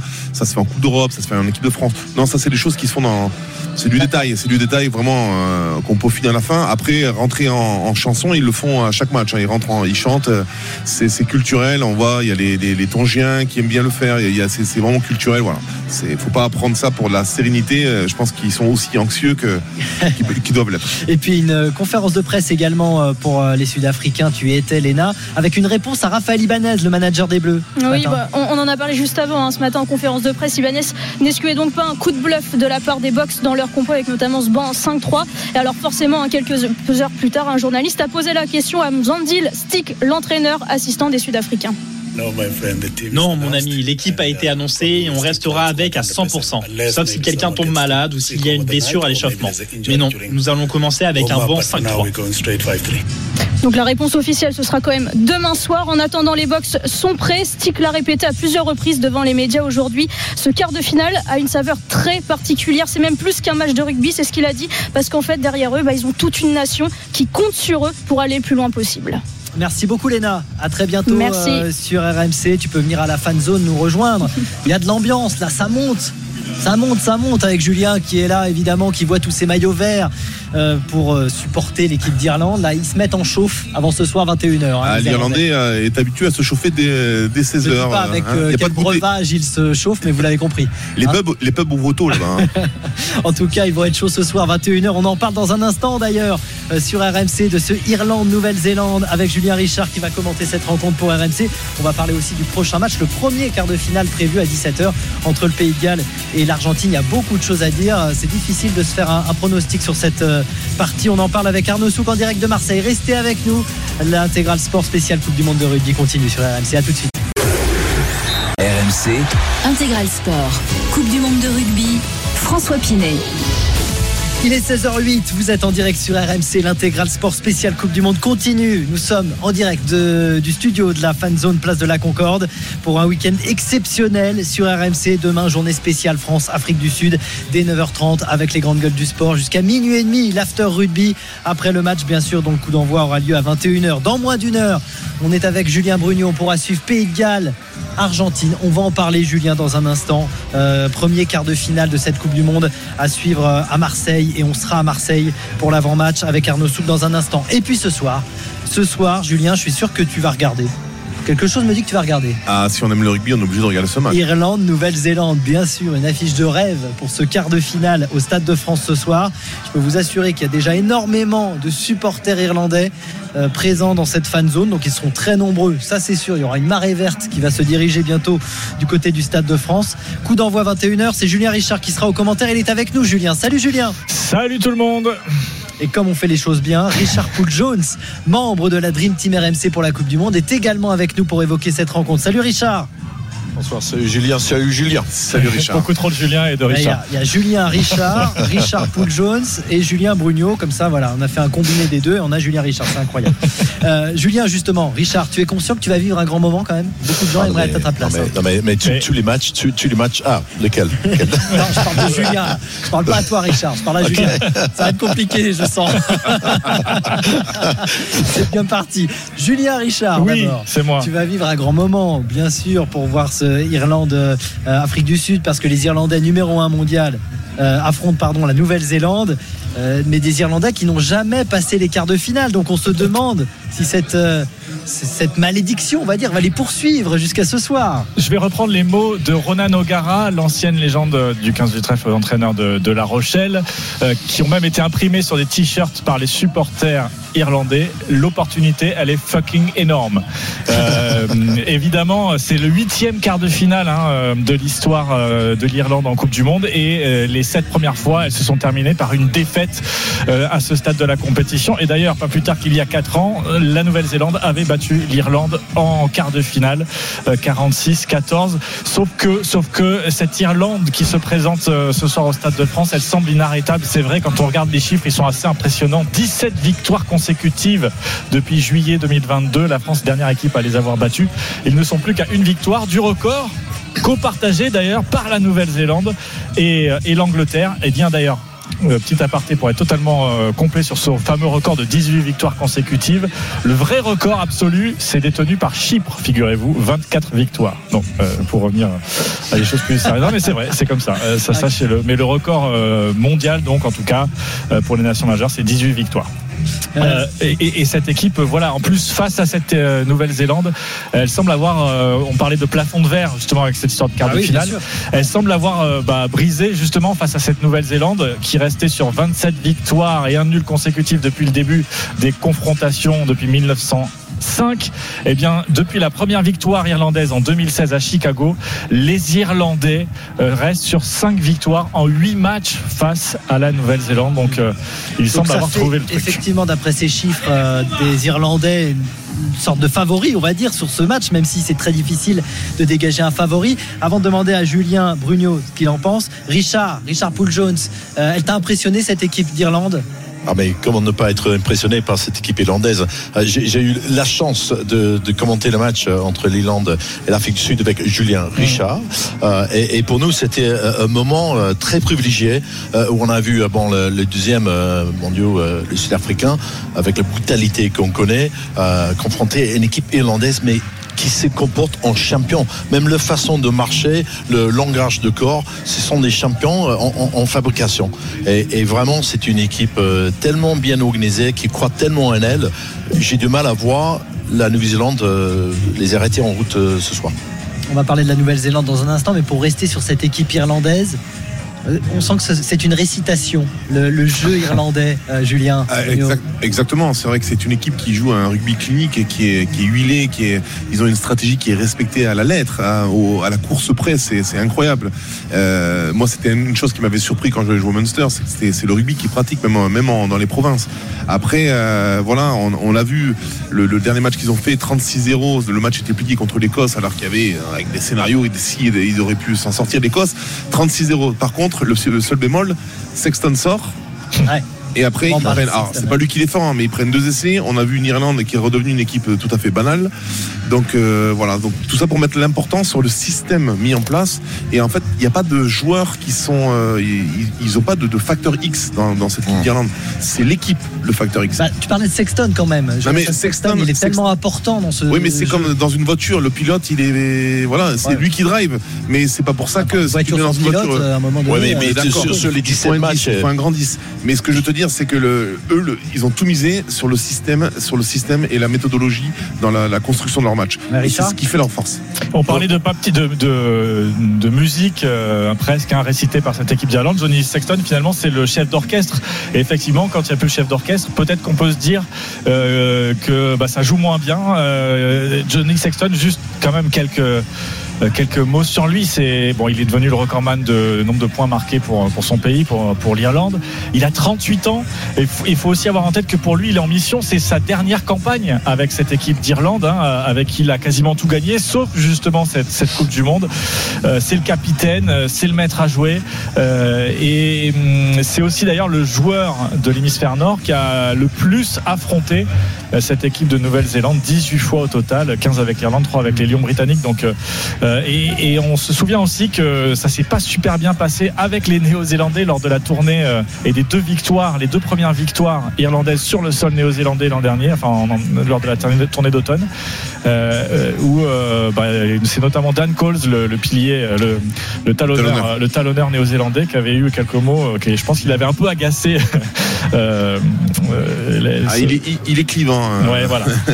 Mais c'est sûr que Il s'est c'est- touché par la parole, oui, on est d'accord. Si Et je- l'équipe est facteur X, Sexton reste quand même le maître, le, maître, euh, le chef d'orchestre. Et je reviens juste sur un, un point, la différence entre Crowley, qui est le remplaçant de Sexton, Sexton sait tout faire. Sexton, il s'est attaqué, la- il s'est attaqué la ligne, il s'est, euh, il s'est marqué, il s'est animé proche de la défense, il s'est animé loin de la défense, il a un jeu au pied qui est exceptionnel. Crowley, c'est plutôt un animateur et quelqu'un qui va plutôt jouer les coups gagnants au pied.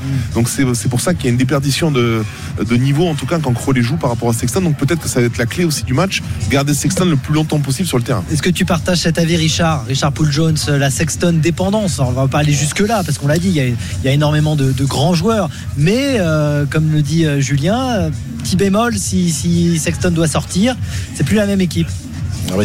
Bien- sûr, Sexton, c'est le maître à jouer, c'est le capitaine, c'est l'âme même de, de cette équipe. Mais euh, même, même si vous le sentez le première minute, euh, ils sont tellement rodés. D'ailleurs, euh, sur les 17 euh, matchs gagnés d'affilée, euh, Sexton n'a pas toujours été présent. Non, c'était une équipe qui, qui, qui a un élan incroyable. Ils auraient tout prévu, ils auraient, ils seraient entraînés son Sexton en, en, en- en- en organisant de, de- le- le- leur attaque autrement. Mais bien sûr, on ne peut pas remplacer Sexton, mais ah, non, je, je- je crois au destin de cette équipe hollandaise. Le destin de l'équipe irlandaise. On va parler des Néo-Zélandais. Juste un mot quand même sur le public. Euh, Julien, Julien Richard, euh, Ouais. sur le public très présent. On l'a dit depuis le début de la compétition et ça va pas rater ce soir. hein. Le stade de France sera vert en grande partie. Une vague verte, euh, c'est vraiment ce qu'on voit depuis le début de cette Coupe du Monde. C'était très, très, très impressionnant la semaine dernière face à l'Écosse dans ce même stade de France qui était à 80% vert. Hein.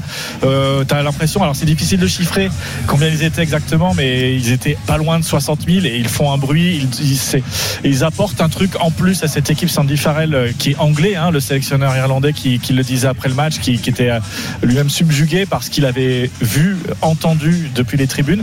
Euh, et j'étais il y a quelques minutes euh, au centre culturel irlandais. Il y avait le premier ministre irlandais qui sera au stade ce soir euh, et qui disait qu'ils avaient le meilleur public du monde. Je suis désolé de dire ça, mais on a le meilleur public du monde, c'est vrai.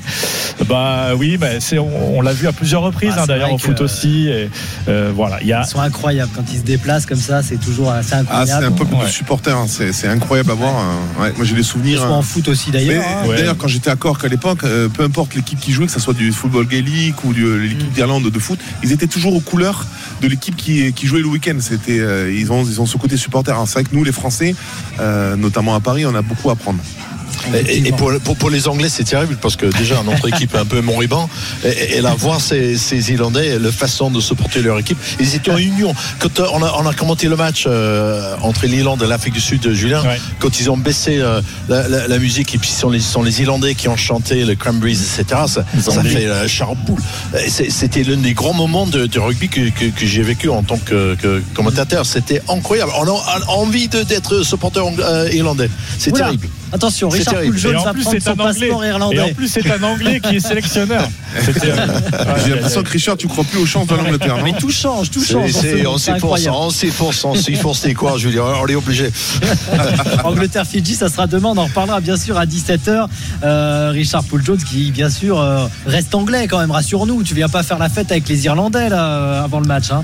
Rassure-nous, Non, Richard. non, non, non, mais c'est, beau ce qu'ils font. Ils, ils Ouais, font- ce que j'aime bien, c'est, tout c'est, justement cet esprit d'équipe. euh, Il n'y a pas, il y a pas d'individu qui, qui ressort, même, même si, même si c'est vrai, Sexton c'est un, star mondial, mais le reste, c'est, l'équipe et cet esprit qui, Et- qui fait qu'on aime cette équipe. Et messieurs, euh, je voulais avoir juste peut-être un petit mot, enfin votre avis sur, sur un chiffre, une stat.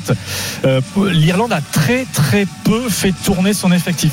16 joueurs ont vrai, ça. débuté les quatre matchs de poule et 10 étaient titulaires sur les quatre matchs. C'est vraiment, euh, je pense, c'est l'équipe qui a, qui c'est le, le- enfin, le Ouais. plus de, de joueurs, je pense, dans, ce cas-là. risqué d'ailleurs quand on voit l'intensité qu'il y a eu dans le match contre l'Afrique du Sud, par exemple. Ouais, mais après, est-ce qu'ils ont le banc Est-ce qu'ils ont les- la profondeur de banc, en tout cas, pour faire les mêmes rotations que certaines nations? Ouais, mais tu vois, par sans- exemple, contre la tu- Roumanie, le premier match, ils ont, ils ont déjà aligné euh, La- leur, la- leur la- équipe, la belle équipe, ouais. leur équipe Ouais. type. Quoi. Après, Il manquait Sexton par rapport à. Ouais, je crois qu'il voilà. manquait- ouais, par rapport au carton. Enfin, non, pardon, par rapport à, à ce qui s'est passé en, en dehors du match. ouais. Mais oui, c'est vrai que c'est une équipe C'est vrai qui- que c'est une donnée. C'est une donnée peut-être euh, face joué, à la. Nouvelle-Zélande.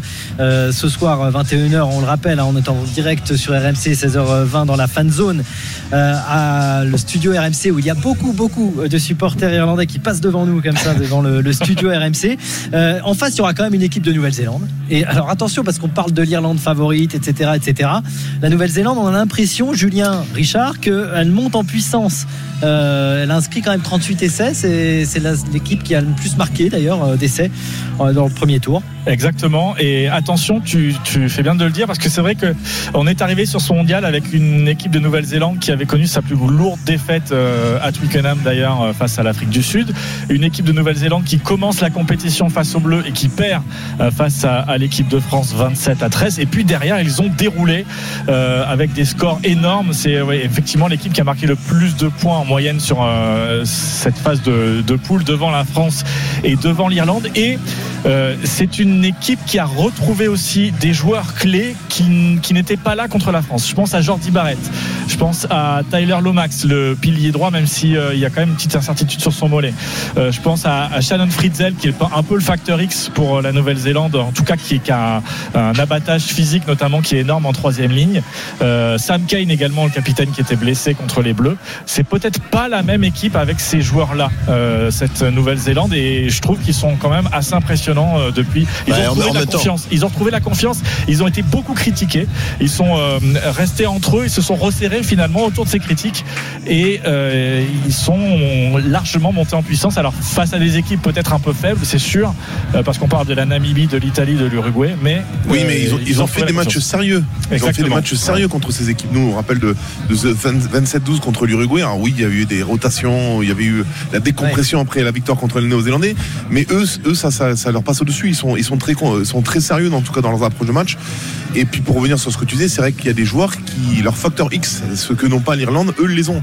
Les, euh, je pense à Will Jordan, je pense à Bowden Barrett, qui euh, sur des matchs un peu plus euh, Ouais. structurés sont capables de faire la différence et en tout cas de créer de l'imprévu que même les Irlandais n'auront pas prévu. Ju- Julien, tu dis ça, mais, mais justement, pour moi, quand on parle de donc, euh, Factor X, euh, Frizel, euh, euh, Barrett, etc., certes, ce sont les joueurs de, de Factor X, mais où sont les joueurs qui font, qui font peur?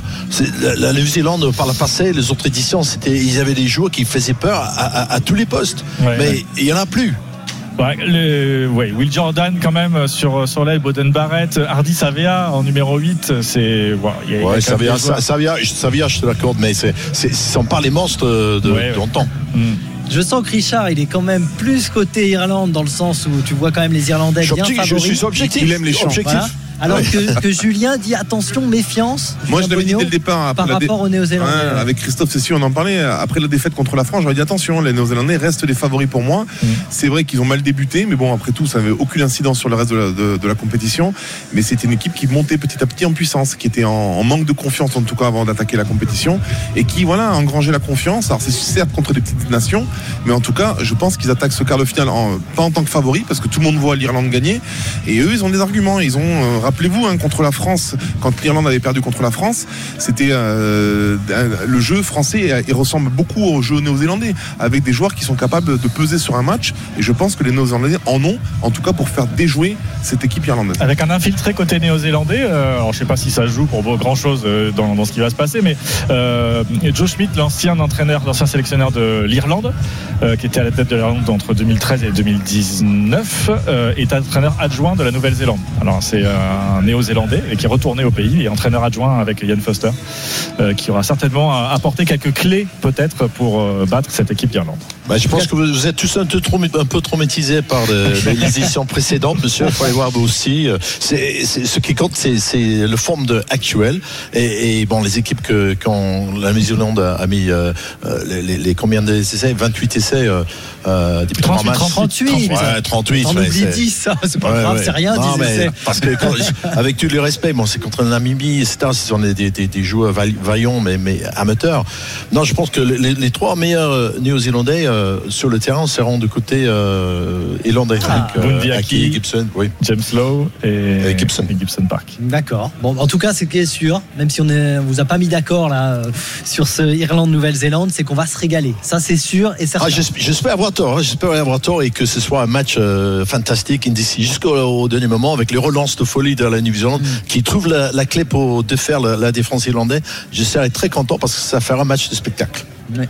Julien Bruno Tu veux quoi, la clé ou tu veux la tendance La clé, la clé. La clé, pour moi, les Néo-Zélandais, s'ils arrivent à, à gagner la guerre des rucks, qui se base dessus, euh, les, Irlandais se basent dessus sur un jeu très léché, très huilé. Pourquoi? Parce que les rucks sont très courts, le temps de ruck est très court, et après une discipline. Si les Néo-Zélandais gardent leur discipline, je pense qu'ils peuvent euh, inquiéter euh, et faire déjouer en tout cas les Irlandais. En tout cas, merci beaucoup, Julien, Richard. Merci, Richard, Poul Jones. Vous serez ensemble pour commenter ce match. Stade de France, Irlande.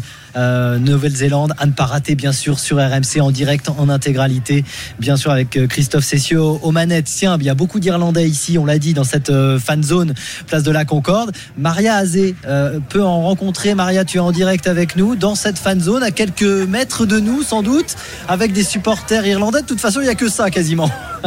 Oui, c'est vrai qu'il y en a beaucoup. hein. Salut à tous. Il y en a beaucoup de supporters irlandais. C'est vrai que la pluie ne les a pas trop trop inquiétés parce que ça tourne y est, là sur la y est, place de la. Concorde. Mais ça n'a pas l'air de trop les inquiéter. Justement, euh, je suis avec deux supporters irlandais qui vont euh, aller au match tout à l'heure.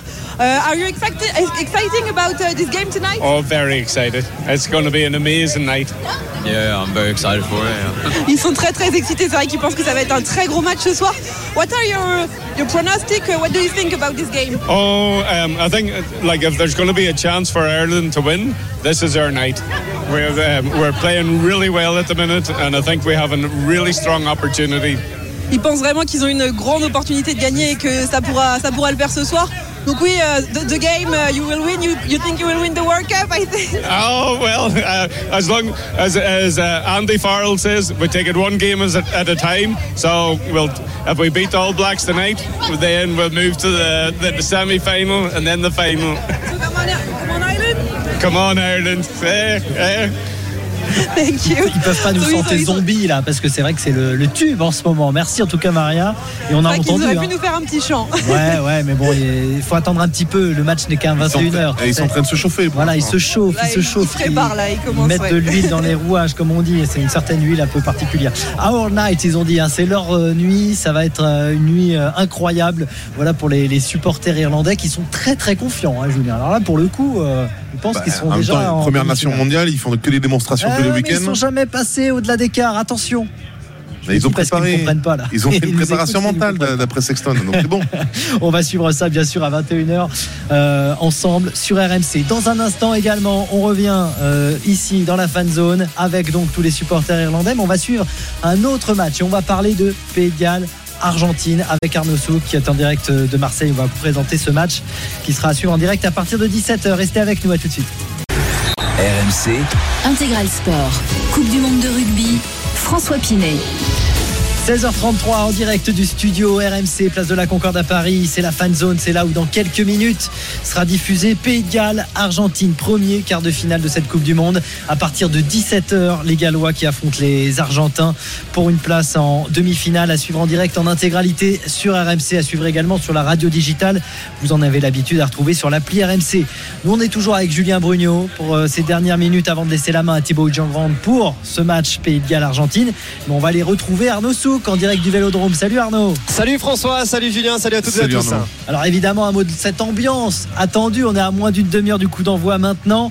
Les hymnes, ça sera dans quelques instants et ça sera en direct sur RMC.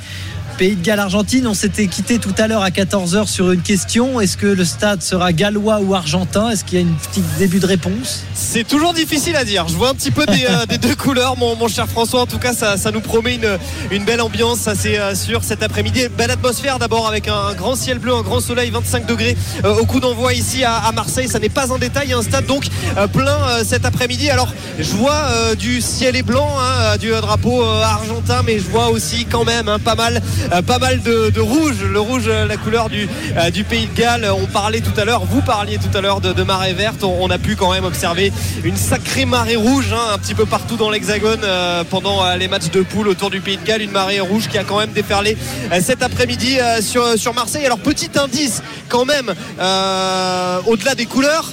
J'ai entendu tout à l'heure des sifflets absolument énormes euh, de la part ah. des quelques milliers de Gallois qui étaient déjà euh, dans euh, l'enceinte du stade Vélodrome au moment où les Argentins sont entrés sur la pelouse. Voilà, les hostilités sont, sont ah lancées oui, en tout cas au, au sifflomètre. Les, les Gallois, voilà, les Gallois gagnent pour l'instant. Les, les, Gallois le fameux vont... sifflomètre. Mais il est important ce sifflomètre. Parfois il donne quand même des tendances. Euh, les Gallois qui partent favoris face aux Argentins, on est, on est d'accord euh, Arnaud, sur, même s'ils sont arrivés en France dans le doute quand même. On va rappeler ce, parcours qui a permis aux Gallois de sortir en tête du groupe, mais c'était pas gagné au départ. Oui, il faut se souvenir hein, d'abord de l'hiver en enfer hein, du Pays de Galles, cinquième du tournoi destination avec euh, une seule victoire en Italie, de cette menace de grève hein, des joueurs avant l'une des rencontres sur fond de, euh, volonté euh, de la fédération galloise à ce moment-là de revoir des contrats et les rémunérations des internationaux. Deux petites victoires en 2023 euh, avant d'arriver à la Coupe du Monde, une déroute contre l'Afrique du Sud en match de préparation au mois d'août. Mais tu l'as dit, depuis le début de ce mondial, quatre matchs, quatre victoires, parcours quasi parfait en dépit d'une première victoire compliquée face aux Fidji. Mais eh bien c'est que des victoires bonifiées, un jeu qui s'est mis en place, porté par une conquête de qualité, notamment un gros 8 de devant, des mêlées souvent décisives, une touche également euh, conquérante. Et finalement euh, 12 des 17 essais inscrits qui l'ont été sur, euh, sur des phases arrêtées. On pourrait généraliser en disant ça que, en disant de ça que c'est un retour à un jeu tout simplement basé sur les fondamentaux, plus clinique, une équipe aussi d'expérience avec le centre George North qui dispute aujourd'hui son quatrième quart de finale de Coupe du Monde, record pour un Gallois ou encore Dan Bigard hein, qui l'a dit en substance cette semaine. Si on nous avait dit en mars qu'on aurait l'opportunité d'aller en demi-finale de la Coupe du Monde, on n'y aurait pas cru. Dan Bigard, euh, blessé au pectoral hein, face à, l'Australie, il est bien là aujourd'hui. Ça a l'air d'aller puisqu'on l'a même vu faire quelques petites pompes euh, pendant euh, l'échauffement. Le buteur est demi-ouverture du 15 du Poireau. On a pu apercevoir également qu'il avait un strap autour de la cheville droite, mais un strap qu'il a finalement enlevé il y a quelques minutes. Julien, sur cette équipe galloise, comme le disait Arnaud, petit à petit, ils ont pris de la confiance, même si au début, si on leur avait dit vous êtes en demi-finale, alors ils ne le sont pas encore, il y a ce match à jouer, on va en parler. Il y a encore un match, oui, mais, mais, mais euh, c'est c'est quand même une confiance qui grandit au fur et à mesure de la compétition. C'est important. Mais vous avez évidemment. tout dit. Hein, c'est vrai que c'est une équipe qui est, enfin, pour moi, c'est une bonne surprise parce que du coup, on s'attendait pas du tout à retrouver le Pays de Galles, même si la, la, la, la poule, en tout cas. Après, le groupe, c'est vrai que le groupe dire. était facile, mais pour enfin, moi, c'était l'Australie qui passait facilement et les Fidji au ouais. le Pays de Galles, voilà. Mais euh, non, ils ont été surprenants, ils ont été voleurs sur ce premier match parce que pour moi, euh, l'arbitre, voilà, aurait dû, le, enfin, le match aurait dû être donné euh, aux Fidji. Bon, voilà, ça va pas revenir en arrière. Mais par contre, c'est vrai qu'ils ont montré, notamment le match contre l'Australie, une certaine euh, sérénité dans leur jeu. C'est vrai qu'ils sont appuyés sur les fondamentaux de mieux en mieux. Ouais. Ils arrivent, ils abordent ces quarts de finale avec un plein de confiance. Imaginez-vous, il y a des joueurs, des cadres qui, ont, qui, ont, qui, ont, qui sont sortis de l'équipe. Hollywood Jones, euh, j'en oublie. Enfin, il y, a, il, y a, des joueurs cadres. On avait peur pour cette équipe de galloise qui était dominante. Alors oui, il y avait le, le retour de Gats le magnifique euh, qui revenait à la tête pour sauver un peu la patrie, mais on s'attendait pas à, les, à ce qu'il les amène en quart de finale. En tout cas, c'est une, une surprise très agréable. Et ils arrivent en, en position de favori, on l'a dit, face aux Argentins, Arnaud, bien sûr. Tu parles de, de Gatland puisque tu en parles. Euh, on va avoir l'occasion évidemment d'en reparler cet après-midi, mais sachez qu'il dispute aujourd'hui son quatrième quart de finale d'une Coupe du Monde. Jamais un sélectionneur n'a fait ça dans toute l'histoire de la Coupe du Monde. Ça veut aussi beaucoup dire hein, de ce qu'est Warren Gatland, ce sélectionneur du Pays de Galles qui est arrivé un petit peu en pompier de service début 2023 au chevet d'une équipe moribonde et qui en fait quand même aujourd'hui bah voilà, un quart de finaliste et un demi-finaliste potentiel. J'y croyais pas trop, mais c'est vrai que souvent on parle des joueurs. Tout à l'heure on parlait de Dupont qui amène une certaine sérénité euh, ou, ou, ou, Sexton. Mais c'est vrai que j'ai l'impression que Gatland a une telle emprise, en tout cas sur cette équipe galloise, mm. et ça les rassure. Ça leur a, parce que franchement ils avaient la, la, la mine basse. Hein. Ah bah, ils ont eu des matchs en 2023. C'était pas loin du, du, niveau en dessous du top 10 en tout cas mondial des, des, des équipes. Et c'est vrai qu'il leur a redonné, il a redonné un système de jeu certainement. Il a, il a adapté un système de jeu qui n'était qui n'est pas le même qu'ils avaient en 2019 ou qu'ils avaient ces dernières années. Et il a été intelligent dans cette manière de- de- d'aborder en fait cette compétition, un jeu qui les a rassurés petit à petit. C'est un des avantages de cette équipe euh, galloise, tu l'as dit, avec des hommes d'expérience. On parle de, de George North, Dan Bigard, qui ne veut pas, il l'a dit, euh, l'ouvreur de, Toulon, euh, que ce soit son dernier jour en tant que rugbyman gallois. Donc il y a évidemment tout ça qui va entrer en jeu hein, euh, dans, cette rencontre face à l'Argentine. Des joueurs qui vont quitter effectivement euh, la sélection après cette euh, Coupe du Monde. Ils espèrent aller en demi-finale. Mais du côté argentin aussi, bien sûr, on espère euh, euh, aller en, en demi-finale. Ça sera le cinquième quart de finale hein, pour les Argentins, Arnaud.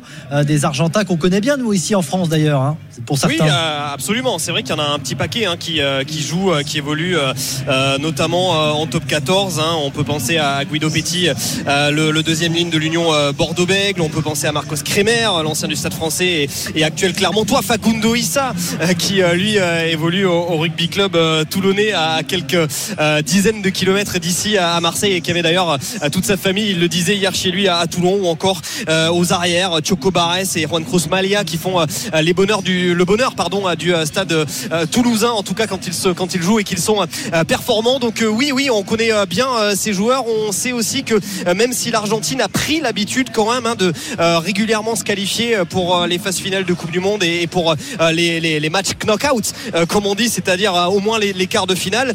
C'est vrai que cette année, on doutait un petit peu plus de euh, leur capacité à le faire. Ils se sont qualifiés quand même euh, après euh, une rencontre très difficile la semaine dernière. On s'en souvient face au Japon où il a fallu un, dernier quart d'heure voilà, de folie pour les Argentins pour parvenir à, se défaire des, des Japonais. Donc c'est vrai que voilà, les, les Argentins, ils avancent. Je vais pas dire aujourd'hui euh, qu'ils avancent en terrain conquis. hein. Loin de là, les, les Argentins. faut se souvenir quand même de cette première défaite face à l'Angleterre, 27 à 10 lors, euh, lors du premier match euh, de, de cette Coupe du Monde. Euh, voilà, il y, y a pas mal de, de- de signaux positifs, on va dire quand même, euh, du côté, euh, du côté euh, argentin. Voilà, des, des joueurs qui ont été euh, re- remotivés, qui ont été revigorés, qui ont su euh, justement dans ce match face, euh, face au Japon, et bien faire euh, ce dernier quart d'heure de folie. Et ça, c'est quand même très important au final parce que ça veut dire qu'il y a cette volonté et cette, cette potentialité d'avoir un, un sacré finish. Mais c'est vrai que l'Argentine, voilà, fait un petit peu moins peur qu'elle a pu le faire par le passé. On se souvient notamment de ces deux demi-finales euh, de Coupe du Monde face à, l'Australie en 2015 ou, encore euh, en 2007. Euh, notons que l'Argentine, voilà, aime bien aussi. c'est très latin de faire ça, se plaindre. Vous savez, c'est la, la- la plainte des, latins. Alors, la plainte des latins cette semaine, elle, porte autour du terrain d'entraînement qui avait, qui a été utilisé à, Berre, non loin de, Marseille, et qui était de très très mauvaise qualité, il faut bien le dire. Mais voilà, les Argentins se sont copieusement plaints de ce terrain d'entraînement et ils se sont copieusement plaints également du choix de l'arbitre du jour, Jacob Piper, euh, le euh, Sud-Africain qui. euh, Décidément, il, vous il est pas aimé celui-là. hein. alors tu sais pourquoi ils s'en sont plaints? Parce que souviens-toi l'histoire du coup de coude de Vahamaina en 2019 et euh, Jaco Piper qui avait posé avec, avec les Gallois justement en, 2000, en 2019 en faisant cette photo avec ce fameux coup de coude mimé sur une photo. Donc on suppose, on suppose que Jaco Piper côté argentin est plutôt amical avec les Gallois. Voilà. Mais ça c'est histoire de mettre un petit peu de pression, on va dire du côté euh, met- notamment de, de Michael Chica, le, le sélectionneur. Et ça met du piment, évidemment, pour ce quart de finale, mais qui n'en manque pas. Merci beaucoup, Arnaud. On te retrouve bien sûr dans quelques minutes pour les IN, pour le coup d'envoi. Vous ne raterez rien de ce euh, Pays de Galles, Argentine, premier quart de finale de cette Coupe du Monde en direct sur RMC. On va parier tout de suite sur ce match. RMC et Winamax, partenaires de la semaine du jeu responsable. Avec euh, Johan Guillet de la rédaction des paris euh, RMC. Salut Johan. Salut messieurs, salut à tous. Alors, les cotes de ce Pays de Galles Argentine. Julien t'écoute. Globalement, elles sont déséquilibrées. hein. Le Pays de Galles est à 1,50. On triple la mise pour un succès argentin. Le nul est à 22. Messieurs, je fais plutôt confiance justement à cette équipe euh, des Pays de Galles qui a montré euh, du mieux durant cette Coupe du Monde, à l'inverse justement euh, des Pumas. Je vais donc partir sur une victoire galloise par euh, au moins, je vais partir sur, on va dire, au moins 8 points d'écart. La cote me plaît bien, c'est coté à 2,10. Julien, euh, on t'a pas entendu sur cette équipe des Pumas qui aime peut-être ce rôle d'outsider. Écoute, moi, c'est une équipe, euh, pourquoi pas Ils en sont à, à ce niveau-là, c'est-à-dire qu'ils se sont qualifiés, euh, ils ont été très décevants au début de compétition. Ils arrivent euh, voilà, avec un match, le, dernier- le seul match un peu peu concluant qu'ils ont eu, c'est contre le Japon. Moi, je les vois quand même euh, aujourd'hui perdre, en tout cas. Tu les vois Avec- perdre Oui, avec un plus 12 pour euh, le Pays de Galles. Ah oui, d'accord. Plus 12 pour le Pays de Galles. Je sais pas si Johan a les codes du plus 12. Je trouve ça. Le, 12 maximum, le maximum qu'on a, c'est euh, au moins 10 points euh, d'écart pour le Pays de Galles et c'est coté à Ça te va, ça 2,50. Ouais, c'est pas mal du tout prends. déjà. Ouais, c'est pas mal. Ok, merci beaucoup Johan. D'autres paris à retrouver sur rncsport.fr. RMC et Winamax, partenaires de la semaine du jeu responsable. Alors on a le droit à un temps gallois euh, ou irlandais comme vous voulez pour cette euh, journée dans cette fan zone euh, où le studio RMC est basé hein, depuis le début de la Coupe du Monde. Fan zone qui accueille beaucoup beaucoup aujourd'hui de supporters irlandais. Ils sont très nombreux les supporters français à suivre France Afrique du Sud demain à 21h. Julien, on va te remercier. Merci beaucoup. Eh c'était un grand Demain 13h, tu seras avec nous pour parler bien sûr de ce France-Afrique du Sud.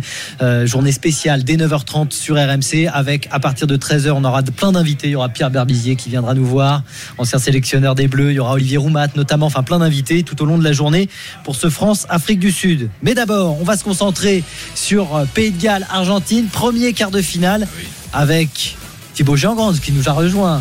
Salut tout le C'est toi monde. qui as amené la pluie en fait. hein. Ouais, c'est vrai que je suis venu. euh, ouais, je sais pas si c'est moi ou. C'est à peu près beau quand même quand tu es arrivé. Ouais, je sais pas si c'est moi ou tous les Irlandais qu'on voit ici quand même, qui, qui sont là à la maison.